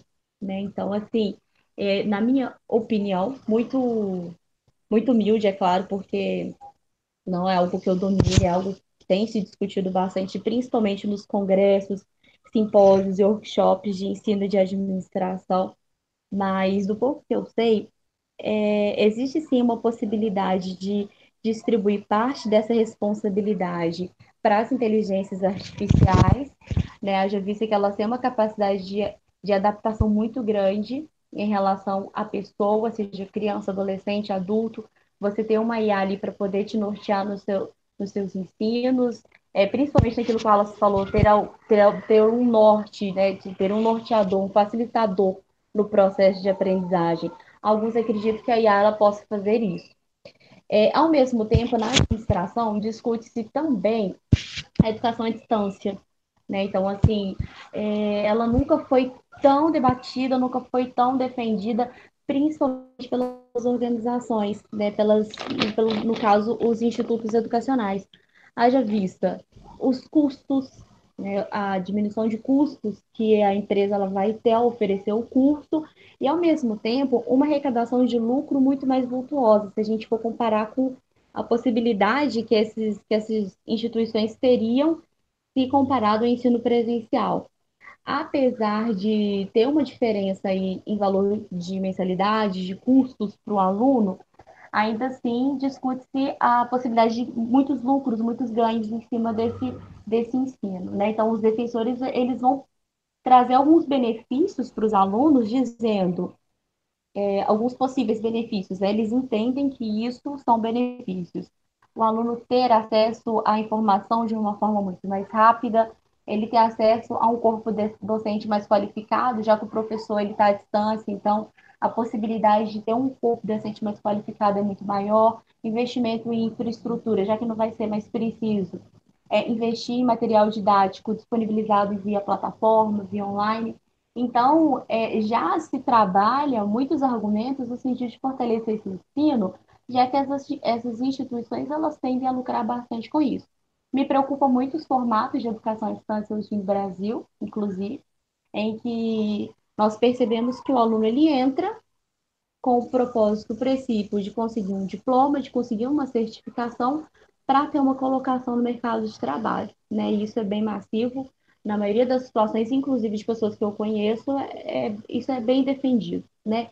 Isso quando uh, a pessoa ela não delega para outros colegas, outras pessoas, ou paga alguém para poder fazer atividades e afins. Não vou discutir aqui se a educação à distância é ou não a melhor forma de, de consolidar o ensino. Talvez eh, possa ser um caminho para alguns casos, em alguns momentos, feito de uma forma bem feita, né? Como tudo na vida, né, gente?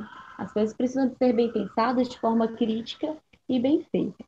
Mas da forma como tem sido hoje, tem sido muito visado o lucro, né? Então, consequentemente, o que, que tem acontecido? O sucateamento. Né? Então, a gente já tem o sucateamento da educação presencial, a gente já tem o sucateamento de uma educação à distância que ela, querendo ou não, ela é recente, né? Ela inicia na Europa, mas ela chega aqui no Brasil através da, do ensino por correspondência, ela toma uma notoriedade quando ela chega na, na universidade e e, e ao mesmo tempo, aí retomando a questão da IA, né, eu percebo também uma possibilidade de ganho, mas também vejo com um olhar de preocupação, porque eu não sei como é que seria é, disponibilizado para a sociedade, não sei co como é que seria, quais seriam os riscos, possíveis riscos a serem é, possibilitados aí, né, durante a, a execução ou utilização desse tipo de serviço. Além disso, acho que a gente também precisa pensar na carência que nós temos aí de, da própria legislação mesmo, né, em, em, em organizar tudo isso.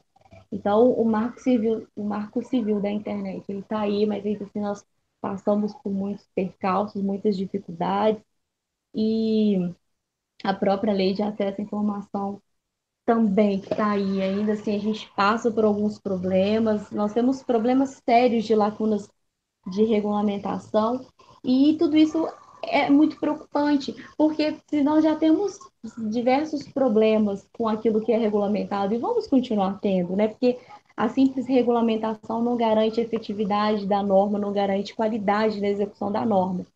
Mas não tê-la também é um risco, né? E principalmente no que tange a forma com que isso é organizado e disponibilizado, porque vai ser disponibilizado para quê e com que, qual vai ser o objetivo. Né? Porque bem sabemos que a, os frutos que advirem desse sistema são frutos que já estão contaminados com interesses capitalistas. Né? Então, isso é uma coisa que me preocupa. Mas é isso que eu tenho para acrescentar. Se alguém tiver alguma dúvida ou não entender alguma coisa que eu disse, eu estou à disposição, tá?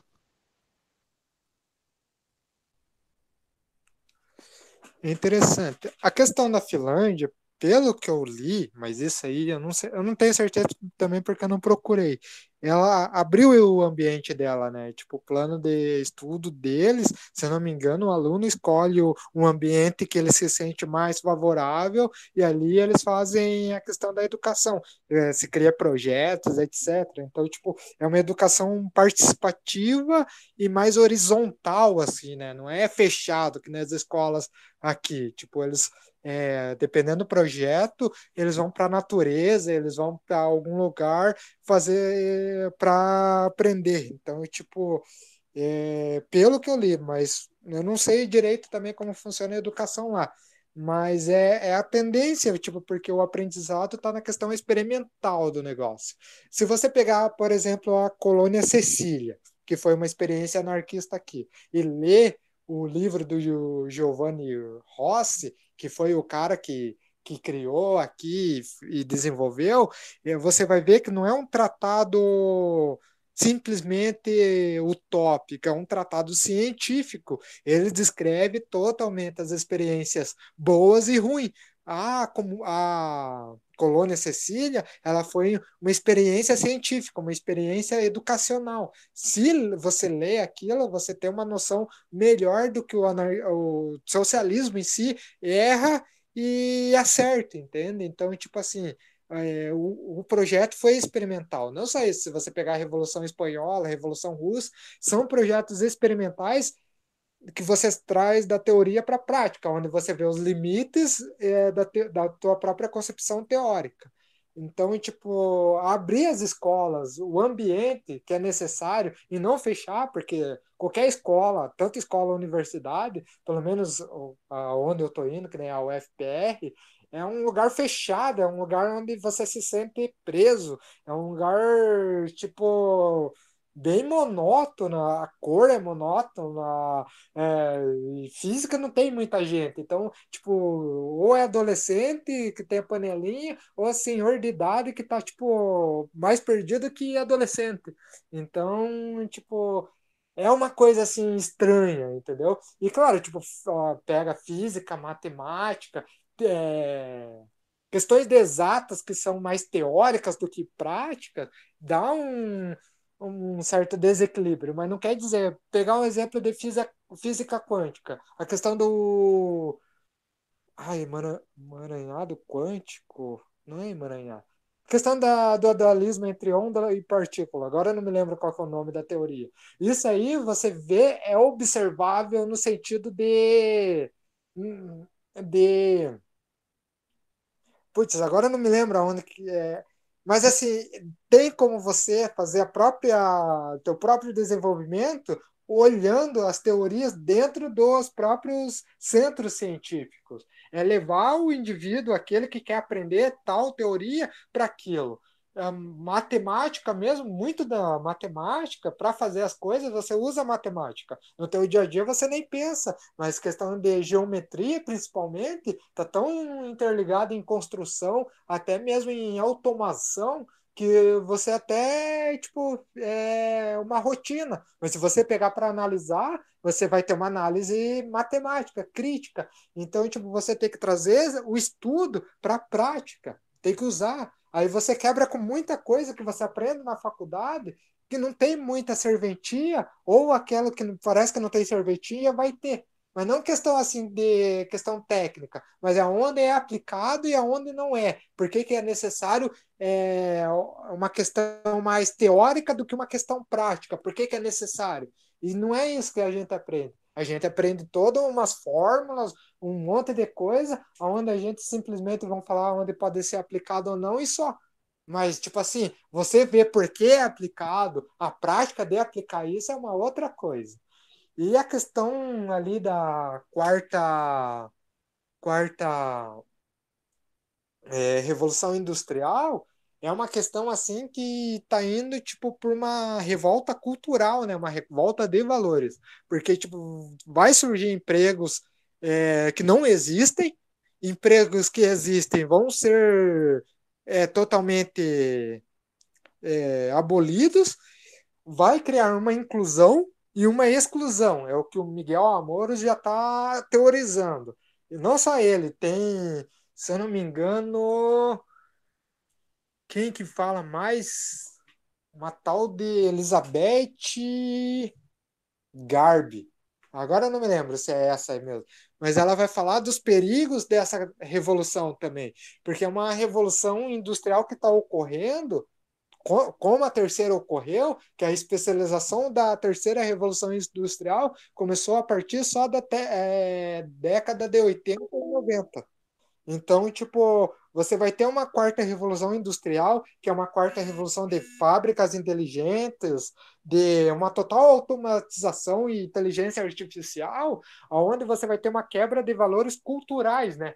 Porque a questão de automatizar, a questão de inteligência artificial, é, até mesmo questão de biotecnologia, são questões que estão além do indivíduo nas relações diárias deles. É algo que vem de uma máquina, de algum é, maquinaria para o indivíduo, não é mais o indivíduo para a máquina. As resoluções é a máquina que faz para o indivíduo, não é mais o indivíduo que faz. Então você está tendo uma quebra cultural e uma, uma quebra ética disso. E não tem, pelo menos assim, um, uma filosofia, além do Pierre Levy e outros críticos dele também, que visem uma abordagem ética, uma abordagem que vise mais uma participação, porque o próprio Pierre Levy ele vai falar sobre a questão disso e a questão da existência de fronteiras, porque o capital, o conhecimento, a própria a mercadoria são tudo internacionais, né? Elas não têm fronteiras. Nada tem fronteira. A única coisa que existe a fronteira é, é o, os estados que impõem, né? Então, tipo, você vai ter uma quebra disso, uma quebra onde você vai perder o que muitos estão tentando salvar ainda, principalmente a extrema direita, a questão da identidade nacional, a questão do nacionalismo da nação. Isso vai ser dissolvido pela própria pela própria movimentação e dinâmica dessa revolução industrial. Então, tipo assim, não tem além de uma possível guerra, não tem como você frear isso. Entende? Então, tipo assim, você está vendo tu, tudo isso que está ocorrendo, seja na Venezuela, Estados Unidos, Grécia, onde for, da extrema direita tentando chegar ao poder, aonde não vai sobreviver muita coisa. Não quer dizer que tem que deixar eles chegar ao poder, muito pelo contrário, mas quer dizer que tipo assim, tudo que eles estão lutando é uma causa perdida, porque eles não estão situados na modernidade. Ou eles estão numa retrotopia, ou eles estão numa pós-modernidade. Mas são poucos, principalmente da direita, que estão dentro da modernidade e vendo essas transformações. Aliás, por eles ver esses tipos de transformações que eles querem ou retornar para a metafísica especulativa de Aristóteles, é, para a própria doutrina social cristã, é, seja pelo é, Thomas de Aquino ou pelo Lutero, é, uns é, tentando re, recuperar a ética kantiana, principalmente os liberais, né? outros é, para o marxismo estão tentando recuperar o próprio Hegel. Então, tipo, você vê uma diluição ideológica é, do mainstream mesmo, é, que eles não estão identificando a questão da revolução industrial, que é uma questão internacionalista. Não é uma questão nacional, não é uma questão local, é uma questão internacionalista. A tecnologia chegou a um fator onde ela não pode ser mais presa a fronteiras, nem mesmo a fronteira. O indivíduo ele não quer mais estar preso, porque hoje em dia, mesmo que o acesso à internet não é mundial, né? 3 bilhões de pessoas, se eu não me engano. Não me lembro quantos que têm acesso à internet, mas assim, é um número grande onde esses indivíduos eles podem ir para qualquer lugar do mundo sem sair de casa, mas eles querem conhecer tal lugar. Então, tipo assim, a fronteira limita isso, a fronteira limita a experiência do indivíduo, além da tecnologia. Porque a tecnologia você pode ir para qualquer lugar sem passaporte, sem sem passar pela alfândega. Você pode comprar qualquer coisa, literalmente, seja pela internet normal ou seja pela dark web lá, mas você pode comprar literalmente qualquer coisa que depende dos trâmites, chega para você normalmente. Então, tipo assim, a questão tecnológica ela já ultrapassou a noção de estados nacionais, de, é, de fronteiras.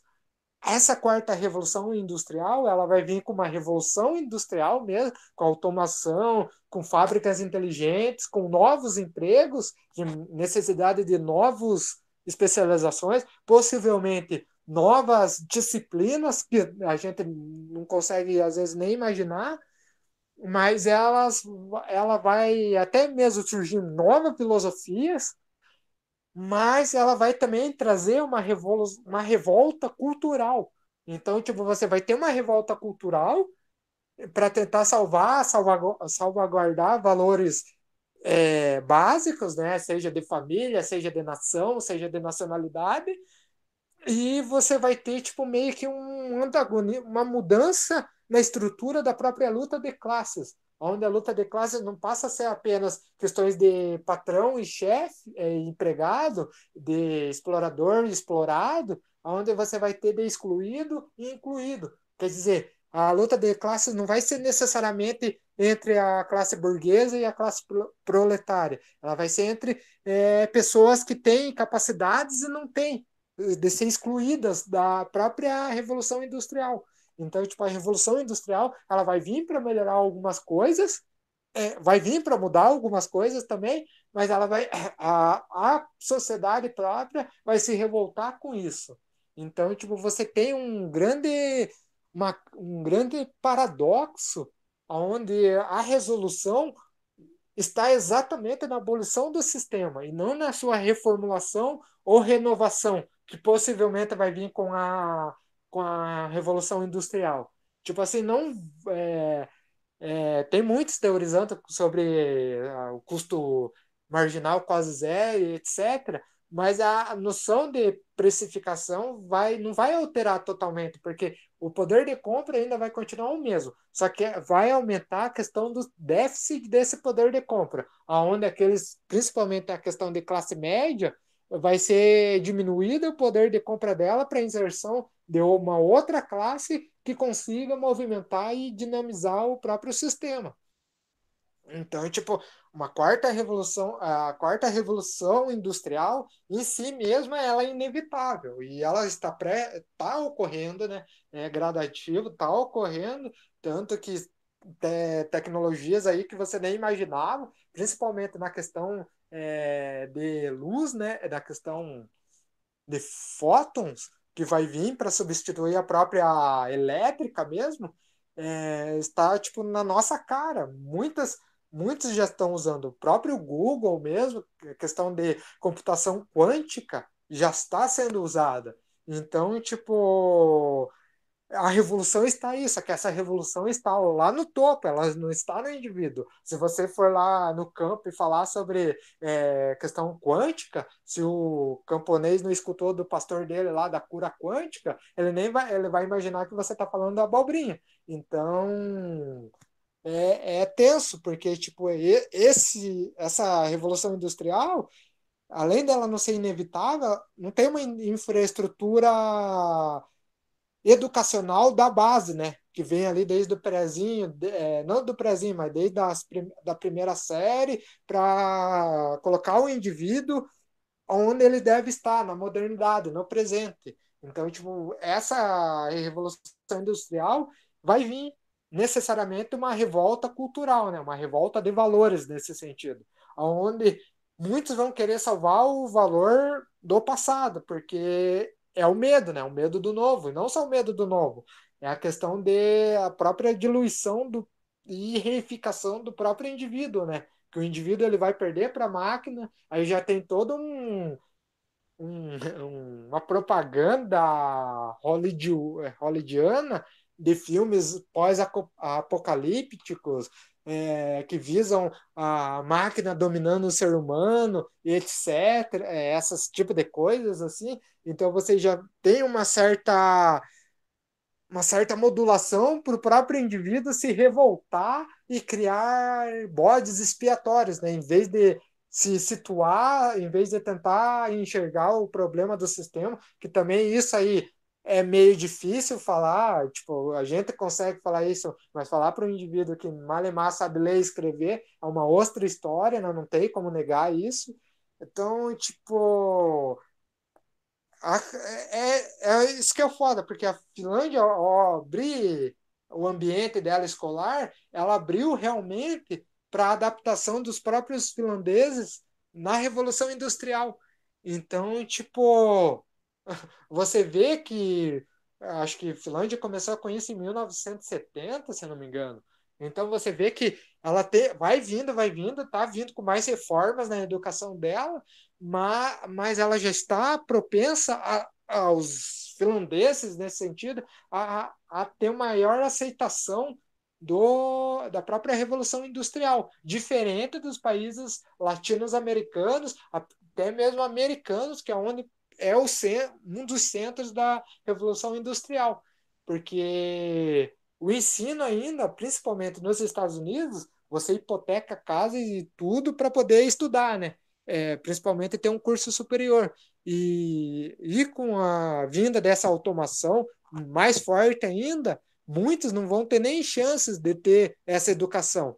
Então, tipo, os Estados Unidos hoje, como ele é um, é, tenta ser um país excepcional, um país diferenciado, é, a própria Revolução Industrial tem as chances de acabar com esse excepcionalismo dele e fazer ele virar o que ele sempre tenta criticar nas propagandas deles, uma Venezuela nesse sentido.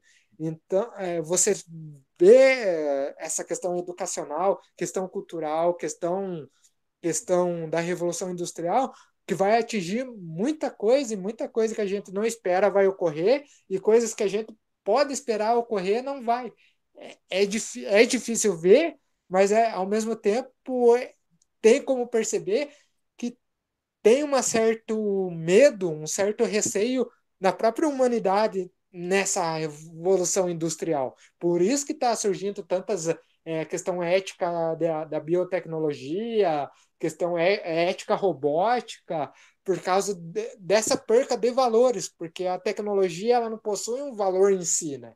Quem usa, que usa com valores éticos, ideológicos, mas ela em si, a partir do momento que ela tem questões de desenvolver, ela não vai ter um valor humanamente falando, né? Ela vai ter um valor propício do próprio desenvolvimento dela, principalmente a inteligência artificial, que, que muda também muita coisa filosoficamente falando, né? Questão da filosofia da própria linguagem, filosofia da mente e filosofia filosofia política, filosofia social e filosofia. Nossa Senhora! A própria filosofia econômica vai ser é, modificada e não tem como você tentar salvar filósofos antigos. É, não tem mesmo. Então, tipo, Kant, Hegel, Aristóteles, Platão, é, Rame, é, N filósofos da antiguidade, eles vão ser praticamente destronados do, do conhecimento que está por vir, né? É, precisa de uma abordagem totalmente científica da e filosófica da mesma forma que Kant fez com a, com a teoria científica de Newton. Só que a gente precisa da modernidade, esquecer os filósofos do passado e pegar desde a modernidade do conhecimento e produzir esse e produzir essa filosofia, essa visão científica, aonde você necessariamente vai vai ver uma próxima mudança desse sistema. É o que ocorreu, por exemplo, com o feudalismo para o capitalismo. Nessa nova abordagem filosófica, visão de mundo, modificou muito a cultura, a cultura e a ideologia feudal veio, né? Não, não foi na hora que gente escreveu que mudou. Ele só, só foi um dos. Da, ele só fez algo que já estava implícito lá. E a mesma coisa é propício a ocorrer isso. Não quer dizer que a, é a teoria marxiana lá do germe do socialismo, do capitalismo com as suas contradições, vai gerar. É, vai dar luz ao socialismo. Muito pelo contrário, pode ser um, um sistema pior, mais degradante do que o próprio capitalismo é. Então, tipo, a gente precisa, a partir disso, a partir de um trabalho de base, fazer o indivíduo retornar a ele mesmo, para ele identificar os erros da modernidade, sem ele querer retornar ao passado, sem ele querer salvar valores já ultrapassados de nação, nacionalidade, e se situar para uma mudança paradigmática da sociedade, visando o próprio desenvolvimento tecnológico a favor da humanidade e não contra a humanidade, que é o que está parecendo ser hoje, né?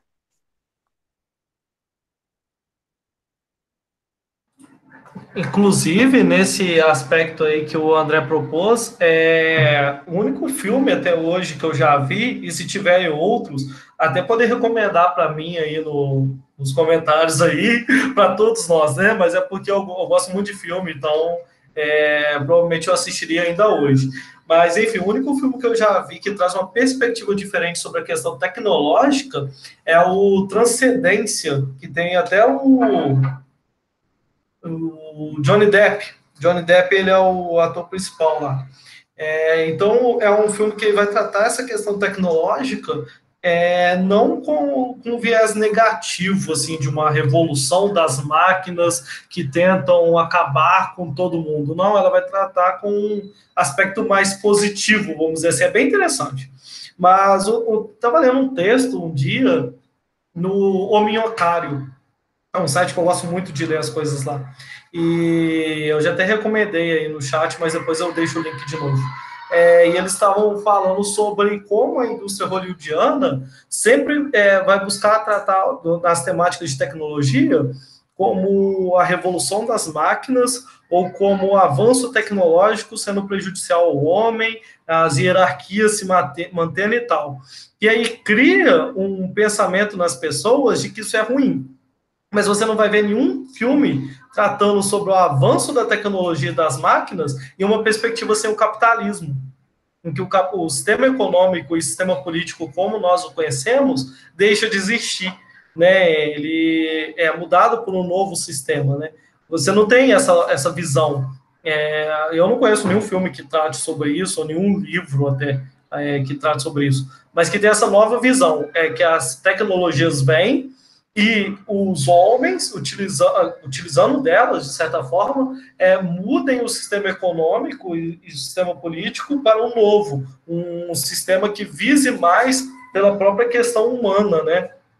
Pela como a gente como a gente trata aqui no, no, anarquismo, pela autogestão, pela participação de todos, em que todos possam produzir conforme sua capacidade e acessar conforme sua necessidade, né? Que é a máxima do, do, do. Então, é, que quanto mais tecnologia você tem, mais isso se torna próximo ao real. Né? É até interessante que a gente está falando de administração anarquista.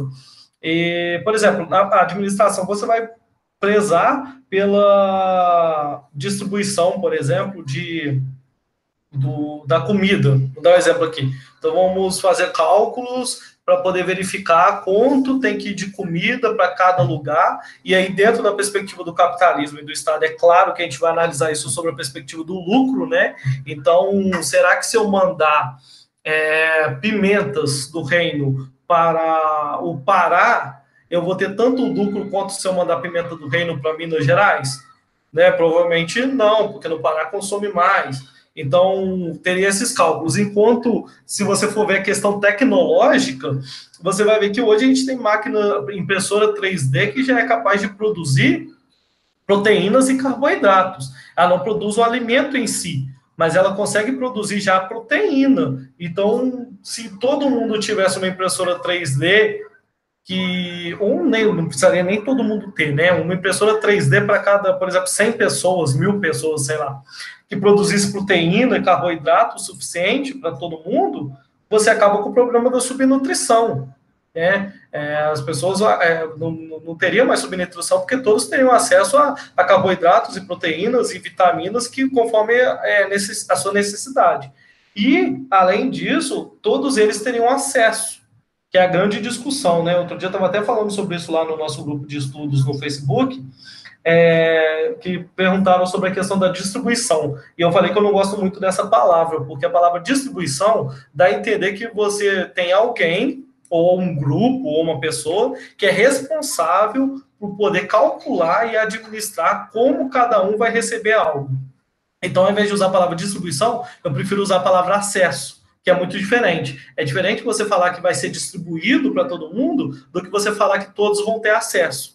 E aí entra uma, uma grande questão que estava sendo discutida até com o André outro dia também, sobre o, a questão do acesso. Ah, mas se todos tiverem acesso, vamos supor que eu queira tomar refrigerante. Eu posso tomar 10 litros de refrigerante, então, e se tiver só 10 litros de refrigerante lá, ninguém mais vai tomar, só eu vou tomar. Mas entra o fator biológico. Você vai aguentar tomar 10 litros de refrigerante direto? Seu próprio corpo vai te impedir de fazer isso, né? O seu próprio corpo não vai deixar você fazer isso. Então você tem uma limitação fisiológica para a quantidade de, de, de alimento que você consegue consumir. Então, quando você põe que todos vão ter acesso, por uma questão de lógica, todos vão consumir conforme o próprio organismo deles permita. Então você não vai ter ninguém consumindo muito mais que o outro sem que o organismo dele permita. Então, se eu aguento tomar 4 litros de refrigerante o André consegue tomar dois, por exemplo, ele tomou os dois, ficou satisfeito, eu tomei quatro, fiquei satisfeito e pronto. Acabou, esse foi o nosso acesso. Entende? Então, é, essa questão da, da, da, mudança que a quarta revolução industrial tem trazido, eu enxergo num viés positivo e negativo ao mesmo tempo. Porque tudo vai depender de como o sistema econômico e político que a gente tem, se ele vai continuar existindo dessa forma que ele existe, ou se ele vai mudar. E se ele for mudar, ele vai mudar para quê? E aí eu recomendo a todos um, um livro que chama Quatro Futuros Pós-Apocalipse pós Pós-Capitalismo. Se não me engano, é Quatro Futuros Pós-Capitalismo, em que o autor vai trazer quatro perspectivas. Eu falei sobre isso no último Hangout, mas só falando rapidamente aqui, ele fala sobre comunismo, socialismo, rentismo ou exterminismo. E ele traz essas quatro perspectivas na lógica de hierarquias continuarem existindo ou hierarquias deixarem de existir, e na lógica de você é, todos terem acesso a, ao que é produzido ou só alguns terem acesso. Então, quando ele vai trazer isso, ele vai, vai analisar essas quatro possibilidades de futuro. É bem interessante é, lógico que é uma visão reducionista, né? Porque podem existir várias outras possibilidades, mas ele traz essas, essa análise.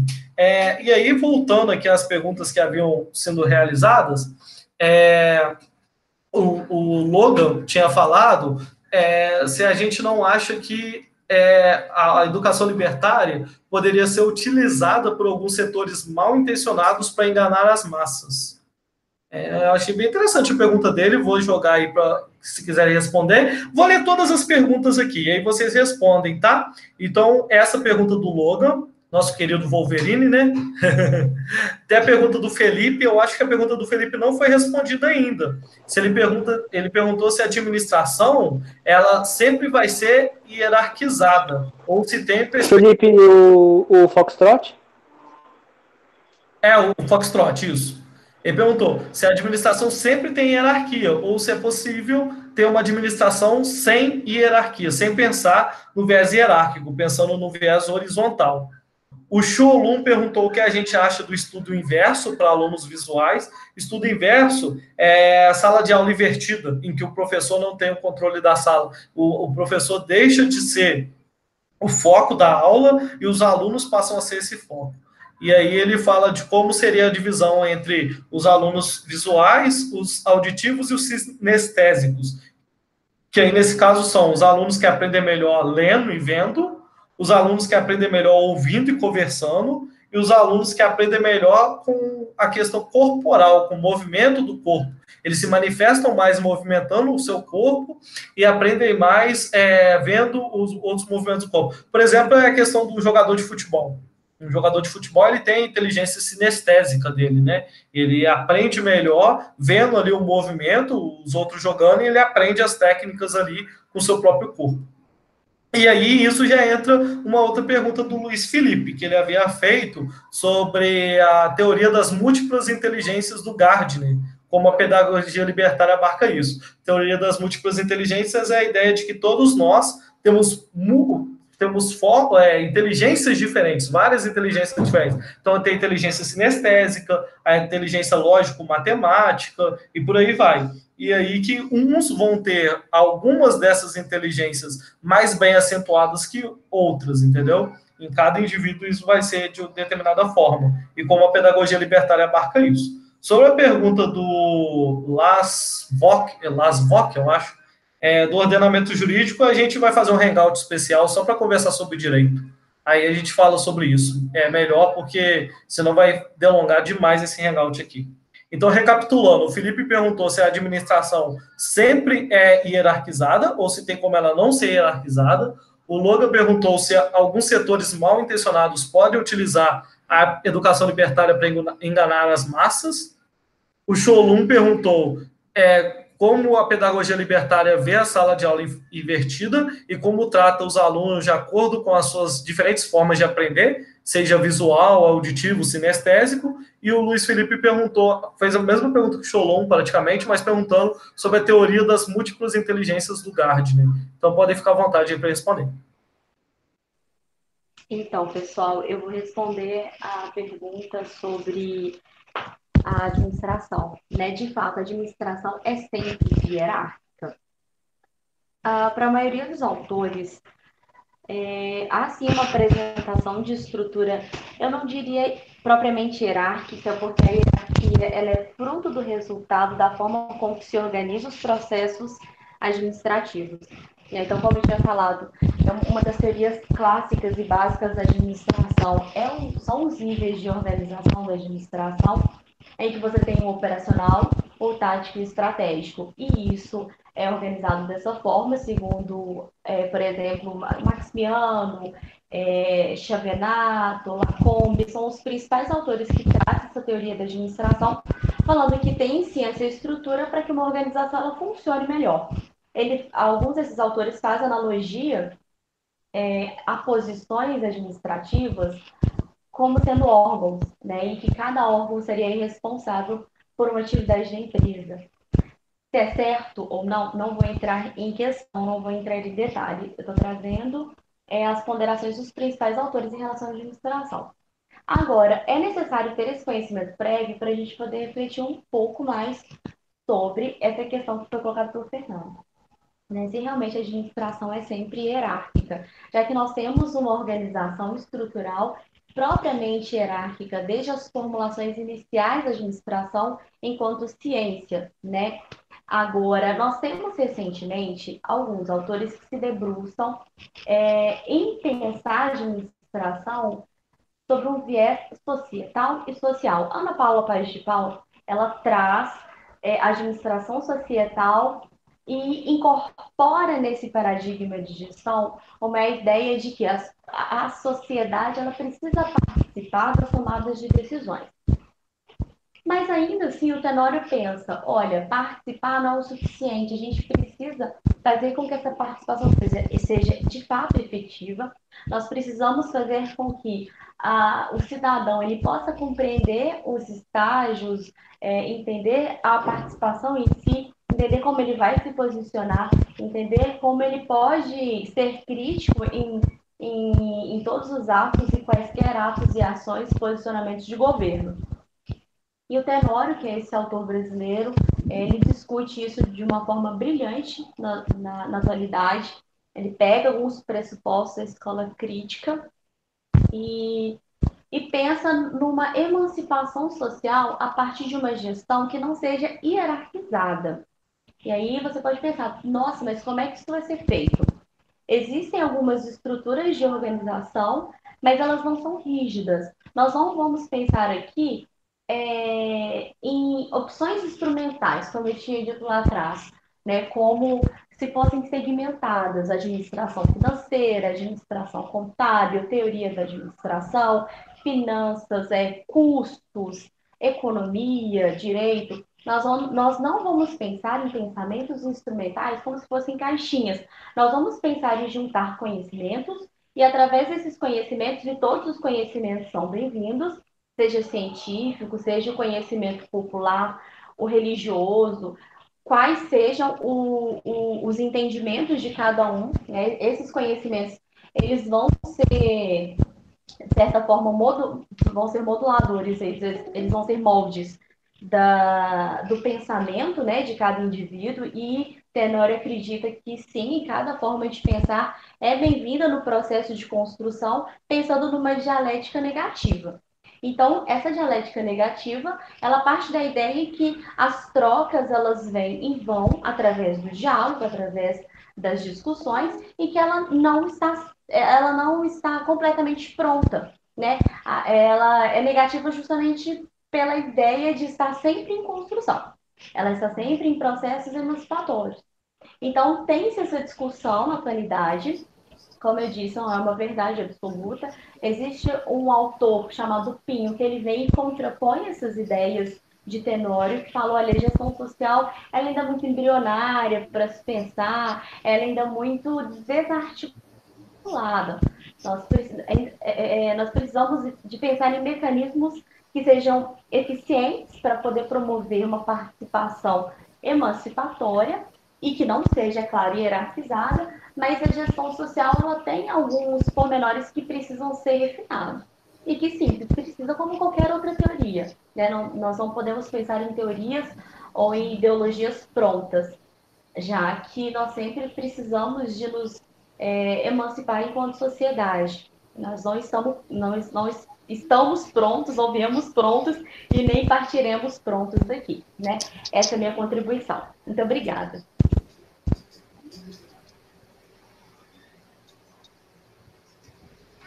É só para anunciar aí que o professor Marcelo está com a gente aí. Boa noite, professor Marcelo.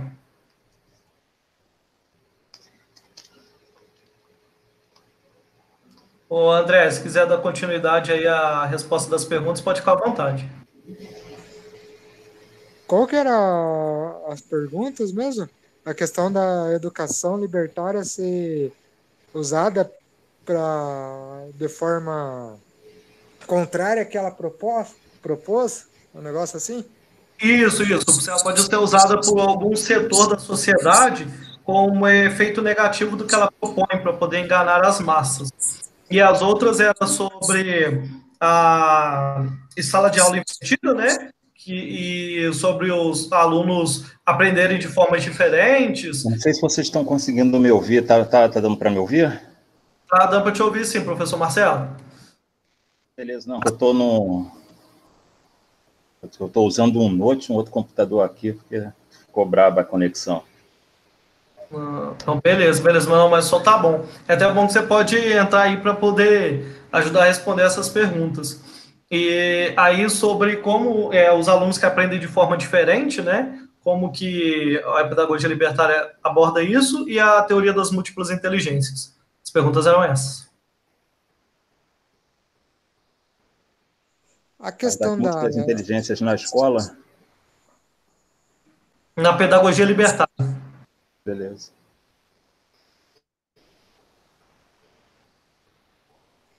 Olha, a questão da educação ser usada é, assim já está sendo, né? O próprio Rod, Bar, quando ele vai falar da educação obrigatória, é, educação privada, agora não me lembro o nome do livro, ele usa ele usa meio que os princípios da pedagogia libertária. Então, tipo, é usado, não adianta. A educação, tipo assim, o nada no anarquismo não pode ser usado com, é, pela ideologia dominante, por assim dizer. A única coisa que não pode ser usada do anarquismo pela ideologia dominante é a abolição da propriedade privada e a questão de, da abolição da luta de classe. Isso aí a, as ideologias dominantes não conseguem utilizar. Fora isso, praticamente é quase tudo que o anarquismo fala ou é imaculado, por assim dizer.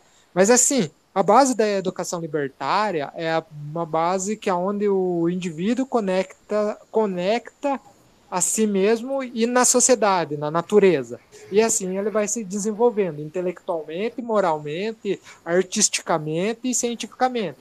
Ele vai desenvolver todas as capacidades que ele tem que é tipo assim, meio que é uma modulagem dele mesmo e ele vai aprender outras coisas se assim quiser, né?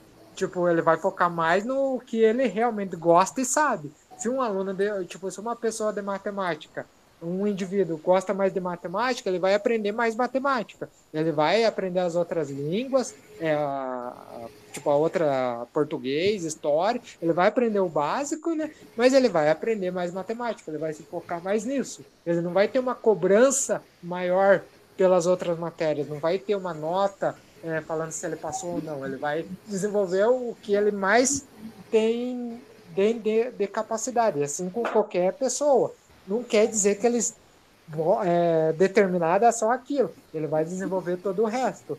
Quando uma outra ideologia vem, ela vai fazer mais ou menos isso num sentido do capital, para aumentar a questão de lucros do capital.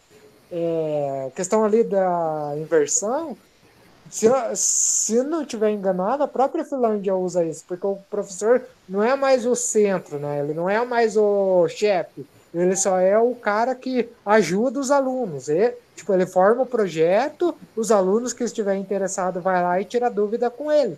Então, tipo assim, você tem uma certa é, um certo uso das teorias anarquistas na sociedade capitalista. Não inteira e não totalmente, mas você tem. Porque, tipo assim, não tem como retirar o tanto socialismo, comunismo e anarquismo do próprio capitalismo.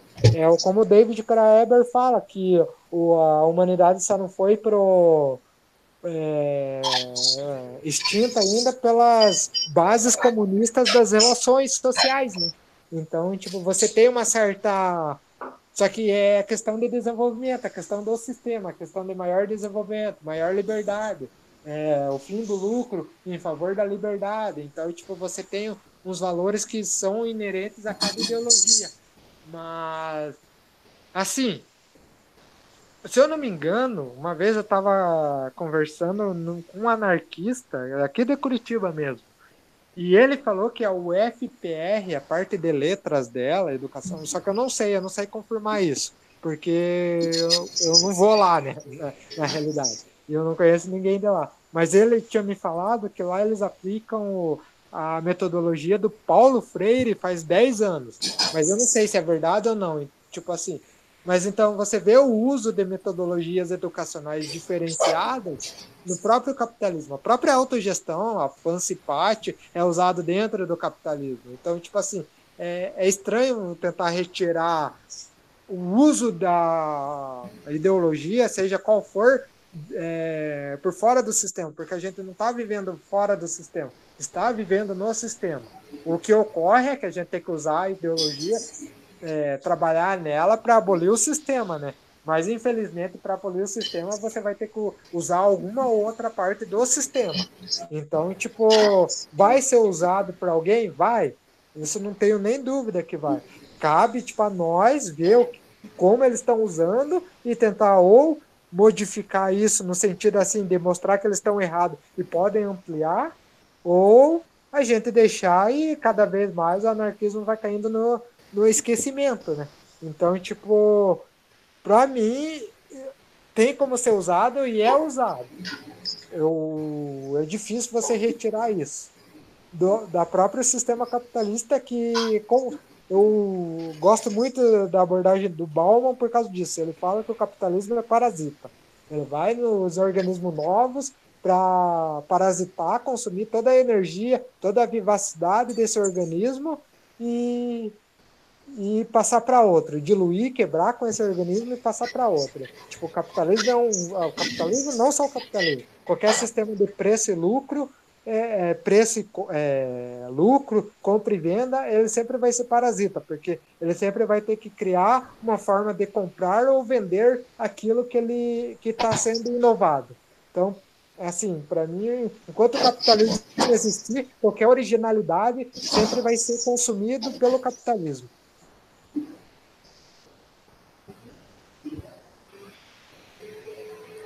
Pode ficar à vontade de falar aí, professor Marcelo. Quer falar algo sobre?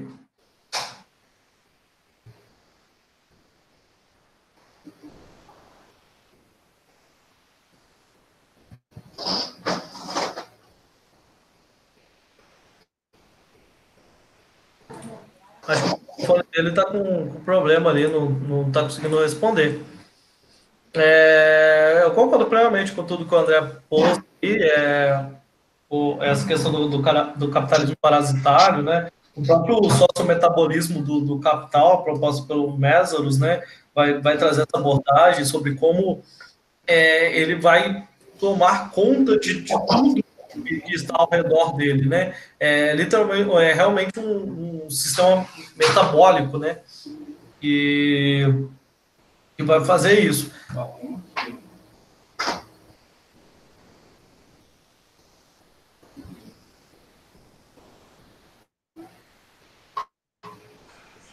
A questão das inteligências múltiplas, assim, eu concordo, porque você reduzir o indivíduo a só processos lógicos e racionais seja ser até deprimente, né? Porque o primeiro, primeiro a base biológica humana é mais emocional do que racional. O indivíduo, a própria preservação, a luta pela sobrevivência é emocional, não é racional. Você vai agir de acordo com suas emoções. Ah, você vai só vai conseguir racionalizar depois das emoções. Então, tipo assim, uma abordagem, seja de QI, seja de inteligência, ela tem que primeiro ver a emoção para depois ver a racionalidade, né? Tipo, a gente, é, a próprio Ocidente, principalmente o Ocidente, ele foi criado muito a ver mais a razão do que a emoção, né? Então, tipo, é uma herança cultural isso, mas não é tanto que base a ética, a moral, a o próprio desenvolvimento do ser humano vai depender das emoções que ele está sentindo, porque racionalmente você produz muita coisa, mas emocionalmente você é muito mais apto. Tipo assim, é a emoção que está te falando para respirar, não é a razão. Se você fosse pensar em todos os processos é, do próprio indivíduo biológico que ele tem que fazer, você não viveria um dia. Seja o próprio metabolismo, a própria necessidade de comer, você não pensa em comer. Você simplesmente sente que tem que comer. Então, tipo, são processos emocionais. E a questão da inteligência, ela tem que ser vista do processo emocional. Ela, é, e são muitos. É muitas emoções, é muita questão. questão da inter, é, interpessoalidade, a questão da ser extrovertido, questão de, de ser, nesse sentido, é, é muito grande, cara. Então, não é, não tem como você reduzir o indivíduo simplesmente a processos lógicos racionais. Não tem. É, então a inteligência realmente é múltiplas inteligências. E a abordagem pedagógica ela tem que ser nessa questão de múltiplas é, é, inteligências. Tem a série, aquela série Young Sheldon, que é até interessante quando é, o Sheldon e a Missy vão fazer é, é, testes, né, para ver a questão da inteligência, etc., eles veem que a, a Missy, a irmã do, do, do Sheldon, é mais empática, ela, ela consegue analisar mais, ser mais, mais amável, mais, mais analítica nesse sentido de ver as relações, a, a face das pessoas, do que o Sheldon. O Sheldon, tanto que na série mostra mesmo, ele não consegue saber o que, é ironia, o que, é sarcasmo, o que, é mentira, o que, é verdade, e quanto que a própria Miss consegue. E você vê que, tipo assim, quem consegue viver mais no mundo é aqueles que têm essa capacidade mais emocional, mais de ver é, as emoções das pessoas, do que aqueles que só trabalham logicamente, racionalmente. Aliás, até uma própria dedução lógica, ela vai ter fatores emocionais envolvidos. Porque você, para deduzir algo nesse sentido, vamos pegar a questão criminal do negócio, né? Questão de detetive, de, de investigadores, eles têm que primeiro saber a razão emocional, uma, a emoção do ato da pessoa, se é passional, se não, se foi por causa de ciúmes, etc. Então você vê que todas as ações humanas, elas são inteiramente emocionais. E toda filosofia que tenta vir da razão para a emoção sempre vai errar. É, não só filosofia, questão de análises científicas também. principalmente nas questões das ciências humanas, né? É, então, para mim, inteligência, as inteligências múltiplas, elas não são, que nem muitos falam, principalmente racionalistas, é, pseudocientíficas. Não, elas são mais científicas do que a própria racionalidade em si. Porque a racionalidade em si ela é uma, um processo de análise do, dos fatos científicos. Ela não é científica em si. Enquanto a emoção, ela consegue produzir ciência. Porque se o indivíduo não está emocionalmente, emocionalmente, como que eu posso falar?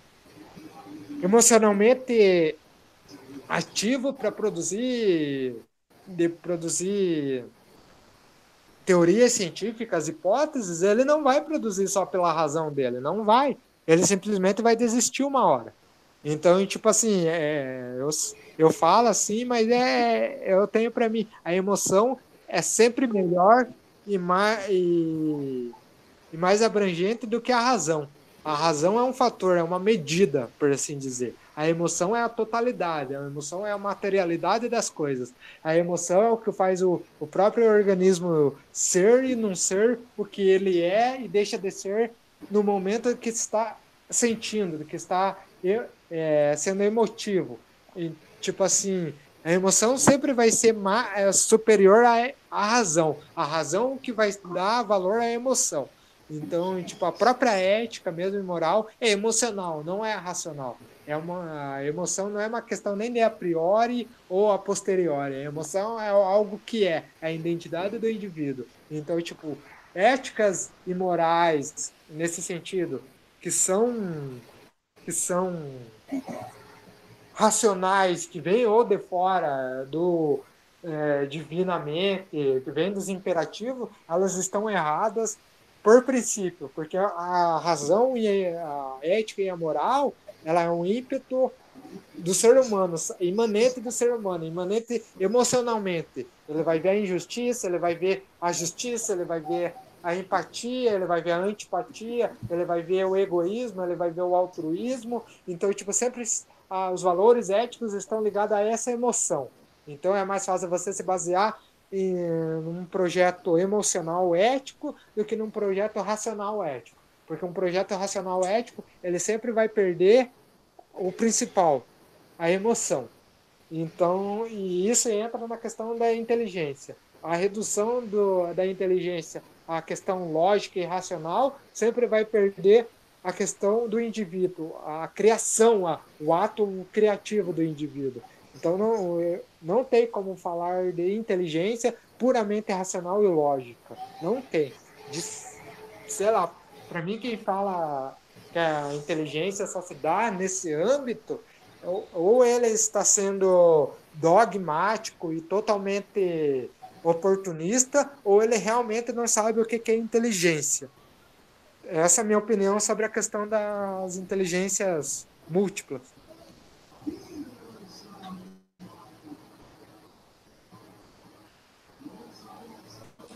Beleza. Professor Marcelo, quer trazer alguma coisa aí? Oi, Wallace. Tá me ouvindo? Oi. Estamos sim, estamos sim. Pode falar aí. Tá. Beleza. É, bom, eu, eu não, não, me lembro exatamente quais foram as questões. Eu acompanhei é, algumas intervenções aí do André, da Valéria, ah, mas não, não, não deu para acompanhar o desenvolvimento completo do raciocínio dos dois, mas é, o, que eu estou me lembrando aqui é que trouxeram questões relativas à, à hierarquia né, e das múltiplas inteligências na educação, mas alguém também relacionou múltiplas inteligências à, administração, auto-organização, ou alguma coisa nesse sentido. Então, a, a, a, partir do que o André falou, né, relacionando razão e emoção, eu, eu, eu, tenho um ponto de vista de que essas duas instâncias elas tendem a se desenvolver de maneira concomitante, né? Elas sempre vão caminhar juntas. Então, no, no aspecto organizacional, por exemplo, a, a gestão, a, a administração de um processo produtivo vai trabalhar com base em rotinas, procedimentos, processos e tal. E esses processos precisam atingir os objetivos postos lá pela organização. Isso implica na ativação de determinados sentimentos, né? algumas emoções precisam ficar ligadas para que esses processos, rotinas, procedimentos e tal, protocolos, sei lá mais o que, possam dar certo. Então, para que você tenha colaboração, você, por exemplo, precisa ativar a confiança, a fidelidade, é, eventualmente é, a, a, gratidão, tá? porque normalmente, em, principalmente em, em, sistemas muito hierarquizados, em que você é, sofre muita coação, tá? A tendência é de se desenvolver o receio, o medo e tal, e isso não é produtivo para a organização, porque a organização vai funcionar melhor, vai produzir em quantidade, em qualidade, quando o, o indivíduo se sente integrado ao processo e ele experimenta uma, uma, uma sensação de bem-estar. Tá? Então, atualmente, as, as organizações têm é, se esforçado para que o medo não seja né, a, a, motivação que leva o indivíduo a realizar as tarefas. Né, medo de ser demitido, medo de receber uma punição, medo de é, ter perdas de, de recursos salariais e tal. Então, as organizações têm se esforçado para tentar desenvolver esses sentimentos, né, principalmente o de confiança. Porra, se vocês pegarem e jogarem no Google confiança e organização, ou trust, manager, é uma infinidade de livros que vai aparecer porque esse é, é um tema que preocupa muito as organizações, principalmente essas de natureza capitalistas, né? mas que qualquer organização precisa desenvolver. E uma, uma vez que as pessoas se envolvem essa essa confiança, né, a execução desses processos tendem a ter adesão, tendem a ter participação, tendem a obter colaboração entre os membros dessa organização. Então, é possível experimentar uma, um, um sentimento de fidelidade para fazer avançar isso daí. Tá? Essa perspectiva é uma perspectiva que envolve as empresas no âmbito do capitalismo. Tá? A maior parte da literatura relaciona, que relaciona né, processos produtivos com o desenvolvimento de determinados sentimentos, emoções e tal, é, são de natureza capitalista, né? fazer a galera trabalhar. Então, no entanto, essas práticas, né, é, esses sentimentos, esses planejamentos e tal, eles são pertinentes a qualquer tipo de organização. Ah, a respeito dessas inteligências múltiplas. Né? O, o que elas chamam atenção é justamente para o fato de que elas não são exclusivamente é, racionais, universais, né? São inteligências que mobilizam aspectos internos, subjetivos, aspectos externos, né, que são sociais, culturais, tal, uh, com as, as aspectos racionais, universais. Né? Então, por exemplo, uma, hoje, né, principalmente aí, né, nas as empresas capitalistas ter um certificado de responsabilidade ambiental ou responsabilidade social implica no desenvolvimento do, dos membros da organização de inteligências, é, uma, inteligência naturalista, ah, uma, uma inteligência interpessoal, tá? então, essa responsabilidade social implica que as pessoas desenvolvam alguma forma de colaboração, empatia e tal, e também implica que ela tem uma ideia mais precisa da, da, da, da inserção né, daquela organização né, no meio ambiente. Né. Então, é, é, existe uma, uma tendência a se ver a organização, principalmente as organizações produtivas, é, e sobretudo as capitalistas, né, é, como é, espaços de sociabilidade, espaços de formação de identidade. Não é mais aquela visão de que é um construto técnico-econômico. Tá? Existe, então, uma perspectiva que vê a empresa como uma organização produtiva, né, de bens, serviços, mas também como um, um espaço de interação, né, de sociabilidade, produção de, de identidade e identidade, sociabilidades que se dão numa situação de, de, tensão, de conflito, porque você tem pessoas com origens diferentes e essas origens são as mais variadas possíveis, né?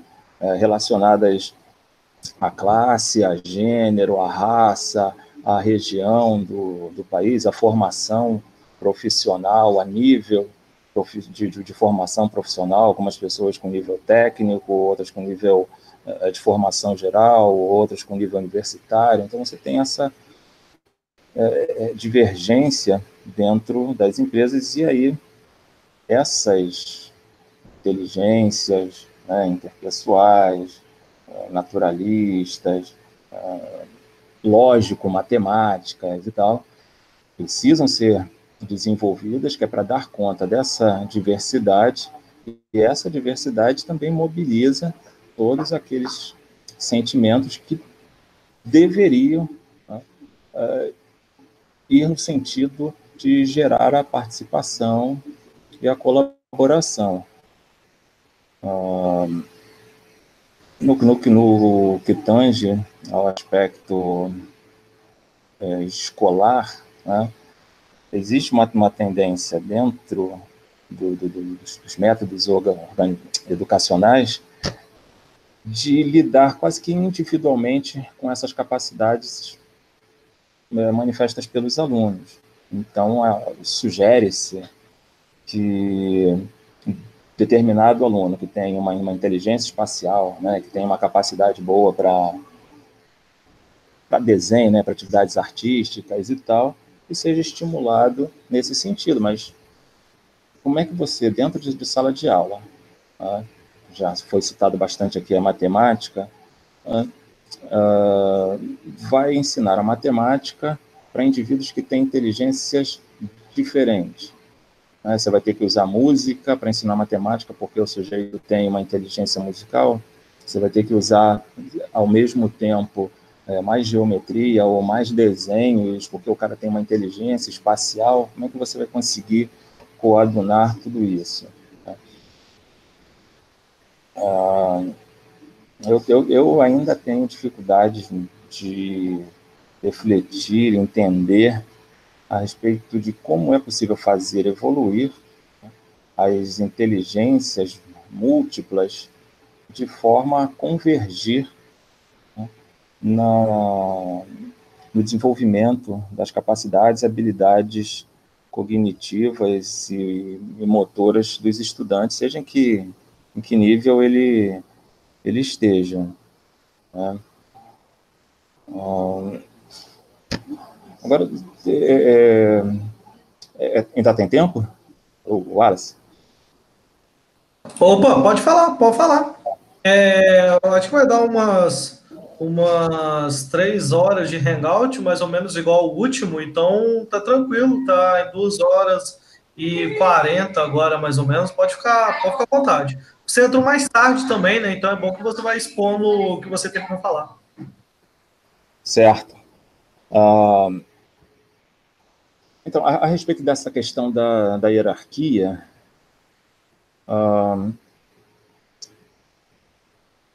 houve um, um conjunto de transformações, né? foi citada aí, por exemplo, a quarta revolução industrial, né? mas existe aí um conjunto de, de, de transformações na economia e especialmente na, na indústria, aí desde a década de 1920, em que nós tivemos é, algumas transformações né, é, que pegam aí a, desde a segunda revolução industrial até essa chamada quarta revolução industrial, né, que são esses modelos de organização produtiva, como o Taylorismo, o Fordismo, o Toyotismo. Ah, eu estou me referindo a esses modelos de organização produtiva porque as transformações recentes, principalmente a partir do final da década de 1960 e entrando pela década de 1970, foi no sentido de, de reduzir os níveis hierárquicos, mas pelas próprias necessidades e transformações da, da indústria. Né? Não é meramente um processo é, pensado para lidar com questões relacionadas à produção, competição e tal. Ela meio que surge após algumas dessas transformações. Então, então por exemplo, hoje você, você fala em gestão por processos nas empresas, você fala, não fala-se tanto hoje, mas na década de 80, 90, falava-se muito em estruturação produtiva, e aí qualidade total, e aí você tinha círculos de controle de qualidade, ou seja, são processos produtivos em que há uma redução dos níveis hierárquicos né, e um nível maior de autonomia uh, dado no, no interior das, das organizações produtivas, uh, mas que na verdade, resultam de transformações econômicas mais amplas. Né? Então, você, você tem ali, né, a partir da década de 1920, esses modelos de produção industrial, né, que são o Fordismo e o Taylorismo. Né? E, nesse momento, o tipo de modelo de organização produtiva é chamado de vertical né? ou seja, da pré-produção à pós-produção, né? da pré-produção, da a produção e a finalização e a pós-produção ocorria toda no interior da mesma fábrica. Tá? Então, um produto era planejado, desenvolvido, produzido, depois dada assistência e tal, tudo realizado pela mesma empresa, a empresa automobilística, né? era responsável por todas as etapas do processo produtivo. Isso tem uma mudança na década de 1940 com a introdução do modelo toyotista. Tá? E aí o modelo toyotista vai dar uma quebrada nesse modelo horizontal, né, principalmente desse baseado na linha de produção fordista, por causa das próprias condições socioeconômicas, históricas, era um ambiente de né, da Segunda Guerra Mundial e tal. E então há, há uma mudança em que a produção passa a ser realizada não mais com aquelas esteiras ou aquela linha de produção, mas através de ilhas de produção, e aí você começa a dar mais autonomia para o trabalhador. Existe ali um, um processo né, que ficou conhecido como autonomação. Você tem automação, mas você também tem autonomia. Né? Então, você, é uma máquina né, automática. Eventualmente, quando detectava uma falha no processo produtivo, né, ela tinha sensibilidade de é, se, se, desligar, né, ou então o funcionário ficava prestando atenção né, na, na produção e quando ele via alguma falha, ele tinha autonomia de ir lá e desligar a máquina e fazer o reparo. Então, isso daí significa o quê? Que existe uma capacidade decisória tá, dada para a própria máquina, mas também ao, ao funcionário. E esse funcionário, ele tinha essa habilidade de fazer a manutenção, a programação né, e o reparo da máquina. Então, ele já era um funcionário uh, que tinha mais de uma capacidade, mais de uma habilidade. Quando chega no final da década de 1960, a uma outra crise, que não é uma Segunda Guerra, né? É, que é uma, uma crise de consumo, crise do petróleo e tal. E as empresas precisavam de novas soluções. Aparece na Itália, é, a, Itália é basicamente dividida é, em, duas regiões, né? o norte industrializado e o sul agrícola, mas aí surge uma, uma, uma região a, a oeste, se não me falha a memória, região de Milão, Módena e tal, também se não me falha a memória, em que as empresas começam a desverticalizar a produção. Ou seja, cada etapa do processo produtivo deixava de ser produzido pela mesma empresa e eram encaminhadas né, parte do processo produtivo para outras empresas e essas empresas então ficavam responsáveis por cada uma dessas etapas do processo de produção. Uma era para-choque da outra. Isso daí passou a ser conhecido como a, a flexibilização do processo produtivo. Então, essa verticalização, em que você tinha uma cadeia de comando, começa a se desfazer. Então, há uma tendência dentro da própria dinâmica uh, da economia e da economia capitalista dessa desverticalização. Você vai horizontalizar o processo produtivo e aí você também tem essas quebras uh, da daí, das cadeias de comando né, e da hierarquia.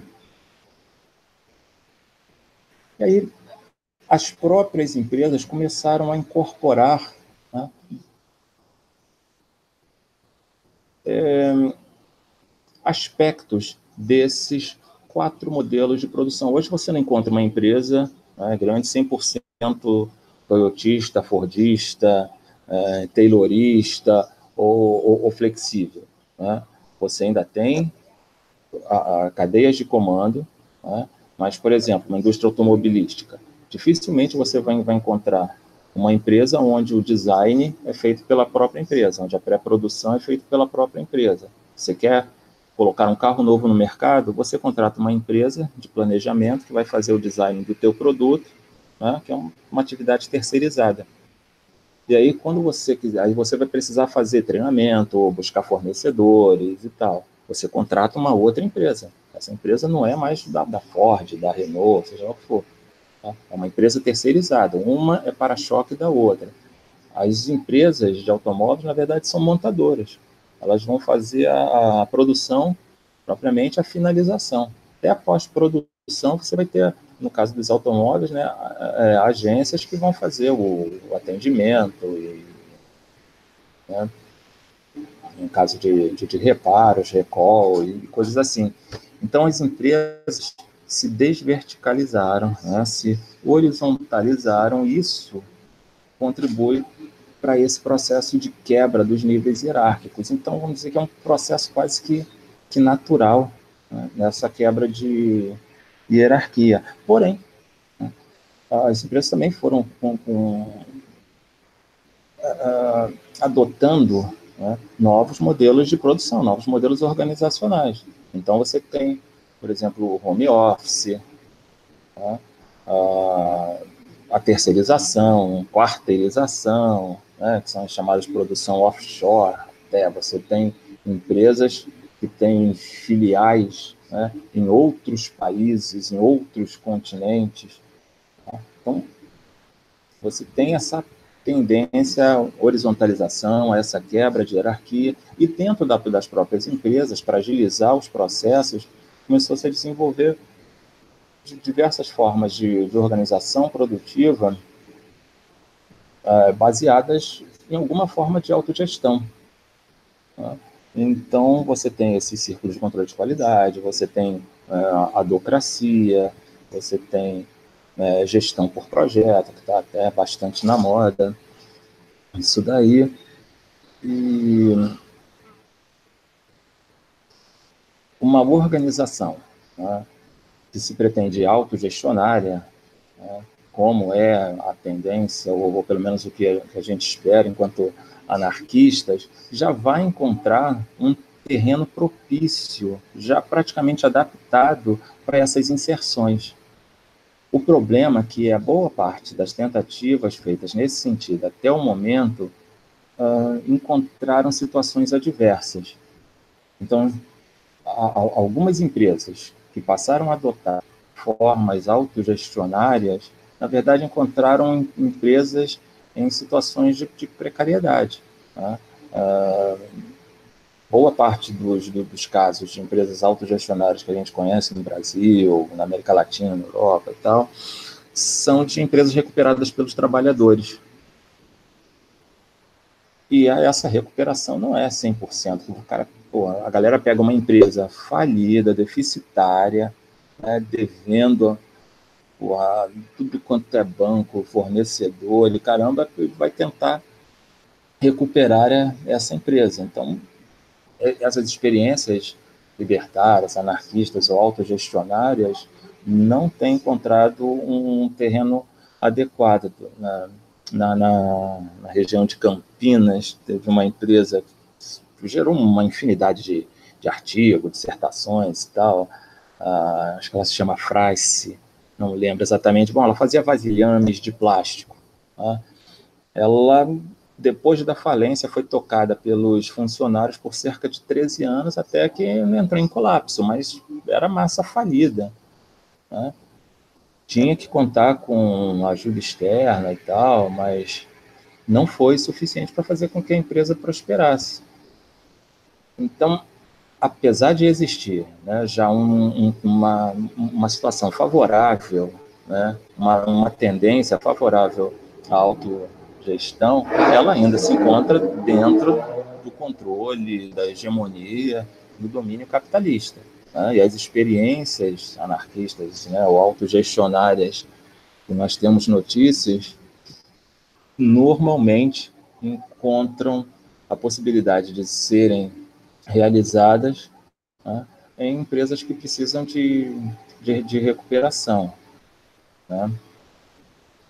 Ah, Bom, eu acho que por enquanto é, é, é, o que eu posso falar, pelo menos é o que eu estou aqui tentando lembrar das coisas que foram faladas e tentar trazer alguma coisa que ainda não tivesse sido dita, mas uh, eu só vou, vou pedir para o Alacis repetir as perguntas que foram feitas, que é para ver se eu fiz, fiz uma reflexão sobre elas. Ah, sim, não. Você estava acompanhando aqui, você fez sim. Foi sobre a questão da, das formas diferentes que os alunos aprendem, né? Os alunos que são visuais, auditivos, sinestésicos, e você trouxe uma reflexão sobre, e as múltiplas inteligências que o André já tinha começado a falar e você falou sobre. E... Ah, Para concluir é, é, isso daí, sim. por exemplo, é, eu, eu acho que eu falei, mas foi falado várias vezes aqui, por exemplo, a, a Sara não está, né? A Sara é professora de matemática. Não, não está, né? Uh... Não, ela não tá, ela no, a internet dela hoje está ruim, ela não pôde participar. Ah, então, mas eu acho que eu vi nas perguntas alguém fala, alguém se referindo à, à relação entre o ensino e, e a prática. Né? E, e essa é uma, uma situação bastante controversa. Né? Você tem, por exemplo, na antropologia, um conjunto de estudos sobre a estruturação do raciocínio matemático. E, basicamente, que se advoga é de que a estruturação do raciocínio matemático segue determinados padrões culturais. Né? Então, cada cultura vai estruturar o raciocínio matemático de uma forma de, diferente e vai utilizar essa estruturação para dar soluções práticas. Então, você vai ter é, cestos Marajoara, por exemplo, em que estão, são trabalhos de, de raciocínio geométrico, em que os caras, né, sem ter aquela matemática acadêmica, né, aqueles algoritmos acadêmicos, dão um jeito lá de fazer um cesto que é quadrado com a base redonda, ou ao contrário, né, um cesto redondo com a base quadrada. Isso é um processo de estruturação do raciocínio geométrico hum, que está relacionado com as necessidades, com a, a vida prática dessas pessoas. Né? Um carpinteiro, por exemplo, pode fazer um telhado e pensar na quantidade de, de, de madeira, de telha. Né? Ah, uma vez um pedreiro me disse o seguinte: olha, o, a quantidade de telha tem que dar uma metragem 30% maior do que a base. Cara, ele fez uma, um cálculo de teorema de Pitágoras. Tá? Mas ele não sabe fazer Pitágoras. Entendeu? Então, na, na prática, ele conseguiu ver lá que o, o, o telhado corresponde né, a, a, uma hipotenusa. Mas ele não, não sabia fazer esse, esse cálculo. Então, ele, na experiência dele, né, um mínimo de conhecimento que ele tinha, ele resolveu esse problema matemático. E as pessoas fazem isso. A criança não, não vai vender bala, consegue dar o troco, mas ela inverte né, o, o, o, o, raciocínio. Em vez de, de subtrair, ela soma. A bala é dois reais, você dá 10, em vez de ela fazer 10 menos 2, ela adiciona, ela fala 2, que é o preço da bala, aí começa a te dar o dinheiro. 3, 4, 5, mais 5, 10. Tá? Então ela inverte né, o raciocínio matemático para adequar a atividade prática que ela está realizando. Então, a, a, USP tem um grupo de estudo lá do professor Biraci, Biraci Birajara, ou Biraci, não me lembro. Caraca, não me lembro o nome do, do, do professor, que ele trabalha com essa chamada etnomatemática, né, de, a relação entre a cultura, a prática, né, a vida socioeconômica da, da pessoa e a estruturação do raciocínio matemático. Porém, a matemática é, é uma ciência é, é formal, né? ela é baseada na lógica, ela, é, ela se fundamenta na, na teoria abstrata dos números.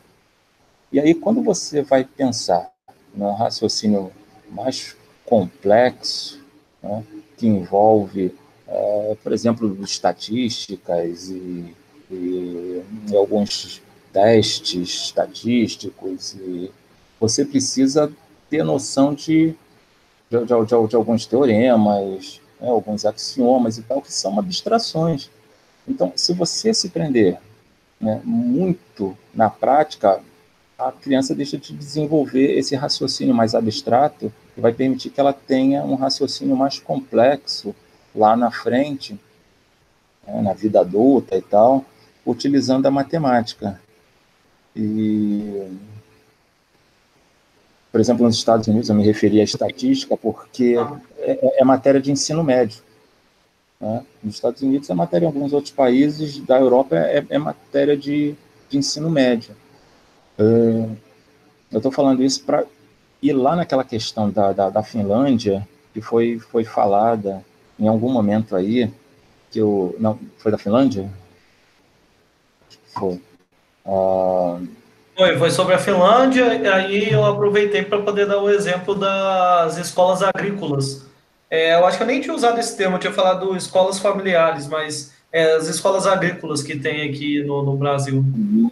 Então, você tem essa, essa relação com, com a vida prática, né? mas o, o, não existe assim o modelo finlandês. Na verdade, que você tem são metodologias ativas né, diversas que são utilizadas lá na, lá na Finlândia, né, com diferentes é, objetivos, em diferentes idades e tal.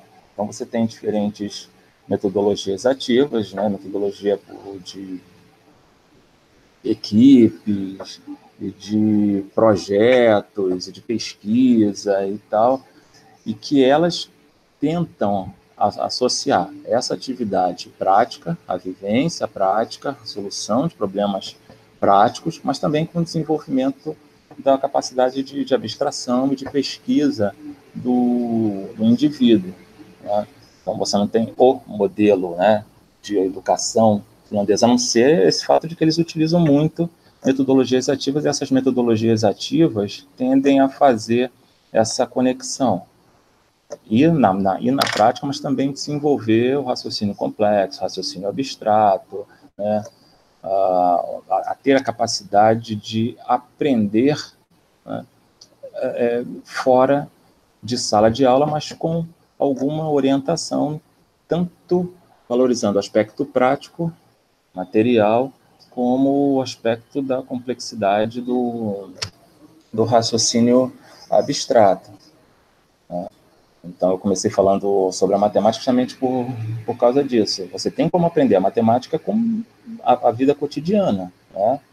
de acordo, até mesmo aproveitando a maneira como as pessoas estruturam um raciocínio matemático na, na sua vida comum. Mas não pode se limitar a isso, pode ser um ponto de partida, um atrativo, uma maneira né, de, de conquistar o aluno e tal. Mas a partir daí você precisa ter esse desenvolvimento em direção a essa capacidade de, de raciocinar a, abstratamente, que aí eu não sei se dentro de casa ah, isso é possível, né? Aquele filme Capitão Fantástico mostra isso.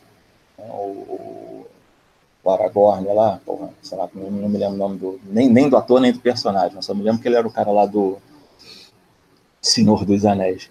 Ah, ele ensinava os filhos em casa, né? Os filhos aprendiam em casa, não sei. Quando chega, chegar num, num nível mais complexo de raciocínio, será que vai dar conta disso daí? Eu fui alfabetizado em casa. Quando eu entrei para a escola, mesmo, né? Eu tive que fazer uma, uma, uma prova, né? E, e, e quando eu né, comecei a frequentar a escola, é, eu já entrei no, no, segundo ano, né, que hoje é o terceiro ano. Né? Naquela época era segunda série, hoje é terceiro ano. E eu aprendi essa coisa do por basicão, né? aquela coisa bem é, é prática, material e tal, dentro de casa. Isso foi legal porque é, me, me, trouxe essa, essa motivação para o estudo, para a educação e tal. Né? Em casa tinha bastante livros, enciclopédia, mas é a realidade de todo mundo. As pessoas têm acesso rápido à internet para fazer pesquisa. antigamente, na minha época, eu estudava em enciclopédia, né, mano? Aquela caralhada de volume na estante, não sei o quê. Ah, meu pai tinha um monte de livro de, de, de história, de filosofia, de sociologia. Então, eu, eu, eu tive esse ambiente né, de valorização do estudo da educação. Mas em todo lugar, será que é assim? Como é que a gente consegue construir isso? Porém, e aí o, o André até chamou atenção para isso, existe dentro de casa essa coisa do acolhimento. E essa coisa do, do acolhimento é muito importante na educação. Às vezes a pessoa aprende determinada matéria porque se sentiu acolhido pelo professor, né? muito mais do que pela capacidade explicativa, didática do professor. Ah, porra, sei lá, o aluno gosta tanto do professor que aprende língua portuguesa, física, matemática, da mesma, mesma maneira que gosta tanto dos pais, né, que aprende um, uma série de, de, de formas de, de comportamento, de, de, de, ideias e tal, por conta dessa aproximação. Né?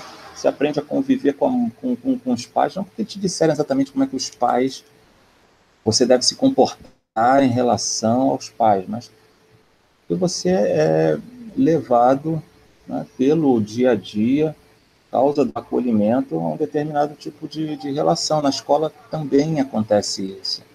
Quando você se sente é, acolhido, né, quando sentimentos positivos se desenvolvem na relação de, de aprendizagem, é possível também que você aprenda melhor. Por isso que uma das, das principais críticas que, que, os autores anarquistas, desde esses autores da, da educação integral, né, Bakunin, é, Reclus, e o cara do, que escrevia com Bakunin, Paul, Paul Robin, uh, e depois Ferreira e Guardia, né, com a escola escola moderna e tal, tentam combater é esse ensino autoritário, aquele ensino da cobrança, do medo e tal, para um, um, tipo de ensino que integre a pessoa. Né? O, o, o, ensino integral não é apenas porque o indivíduo vai estudar várias coisas de, de, de diferentes, mas porque ele está integrado nisso daí. É, ele se integrou ao processo de ensino e aprendizado. Uma vez que ele está integrado, ele tende a aprender melhor. Né? Então, por isso que esse acolhimento é indispensável, é fundamental no processo de ensino e aprendizagem. É, acho que é só isso mesmo que eu tenho que falar. Massa, massa. Eu concordo plenamente com, com que você, com a sua complementação, com o que você trouxe, analisando todos os pontos. E como não teve mais nenhuma outra pergunta aqui, eu acho que a gente pode encerrar o Hangout por hoje. André, tem alguma coisa para poder falar aí? Eu só queria meio que esclarecer que eu falei sobre a questão da filosofia, meio que de esquecer o passado. Não estou falando de esquecer o conhecimento, é, e sim trazer, é, não se basear no conhecimento do passado só, porque o conhecimento evolui. É esse o grande porém da humanidade. A gente está em processo de evolução. Então, tipo, o conhecimento ele vai evoluir, ele não vai ficar estagnado em princípios, em bases sólidas. Diferente da questão científica, que se sustenta em base sólida, tipo lei da gravidade, ela não vai mudar. Você vai mudar as técnicas para superar ela, mas ela vai continuar afetando. Se você não tiver dentro de uma técnica que supere ela, você vai estar através da vai estar coagido, sendo coagido pela lei da gravidade nesse sentido. Então, tipo, acho que ficou meio que solto isso. Não, não estou falando que você deve ignorar, deve esquecer, não. Porque, tipo, conhecimento do passado é importante. Todo conhecimento que a gente tem até hoje vem desse passado. Mas o desenvolvimento ele deve ser a partir de hoje para o futuro, para a gente deixar algo também para é, gerações vindouras. Então, tipo assim, tentar recapitular quente, Hegel, para trazer para a modernidade, é, tipo, chega a ser até meio que uma ignorância humana, porque a gente tem mais condições do que eles, tem mais visões do que eles. Quer dizer que eles são inúteis? Não. Quer dizer que a gente superou eles em alguns pontos e outros pontos a gente pode superá-los, entende? Então, tipo, é isso que eu. É, é essa questão. Não é ignorar, não é esquecer, não é nem fazer uma inquisição contra eles é simplesmente saber que o conhecimento evolui. Tipo, é mais ou menos isso, só isso mesmo. Show de bola. É, eu vi que o Showlun tinha até comentado sobre isso e concordo com o seu ponto. Concordo também com, com o que o professor Marcelo disse e acho que a gente pode encerrar o Hangout por aqui. Já está dando umas três horas de Hangout. Aí, durante a semana, a gente determina o, o tema do próximo. É, e qualquer coisa, a gente vê também essa questão do horário e do dia, para ver se dá para as meninas participarem, para mais alguém participar, né? Porque acabou que hoje, é, no final das contas, aqui ficou só nós três, né? O pessoal teve que sair. Então a gente revê essa questão, mas a gente vai anunciando tudo lá no grupo da página e no, no WhatsApp, para a galera que tem nosso WhatsApp aí mas na, nas páginas, na Arca Inimigos, Consciência Subversiva, nos grupos, a gente vai anunciar essa questão do horário e do dia, beleza? Então, forte abraço para todo mundo aí até a próxima. Valeu por acompanhar nosso Hangout e curtam o nosso vídeo, se inscrevam no nosso canal. Vamos fortalecer aí o conhecimento sobre anarquia no YouTube, porque tem poucos canais brasileiros se dispondo a falar sobre. Forte abraço para todo mundo.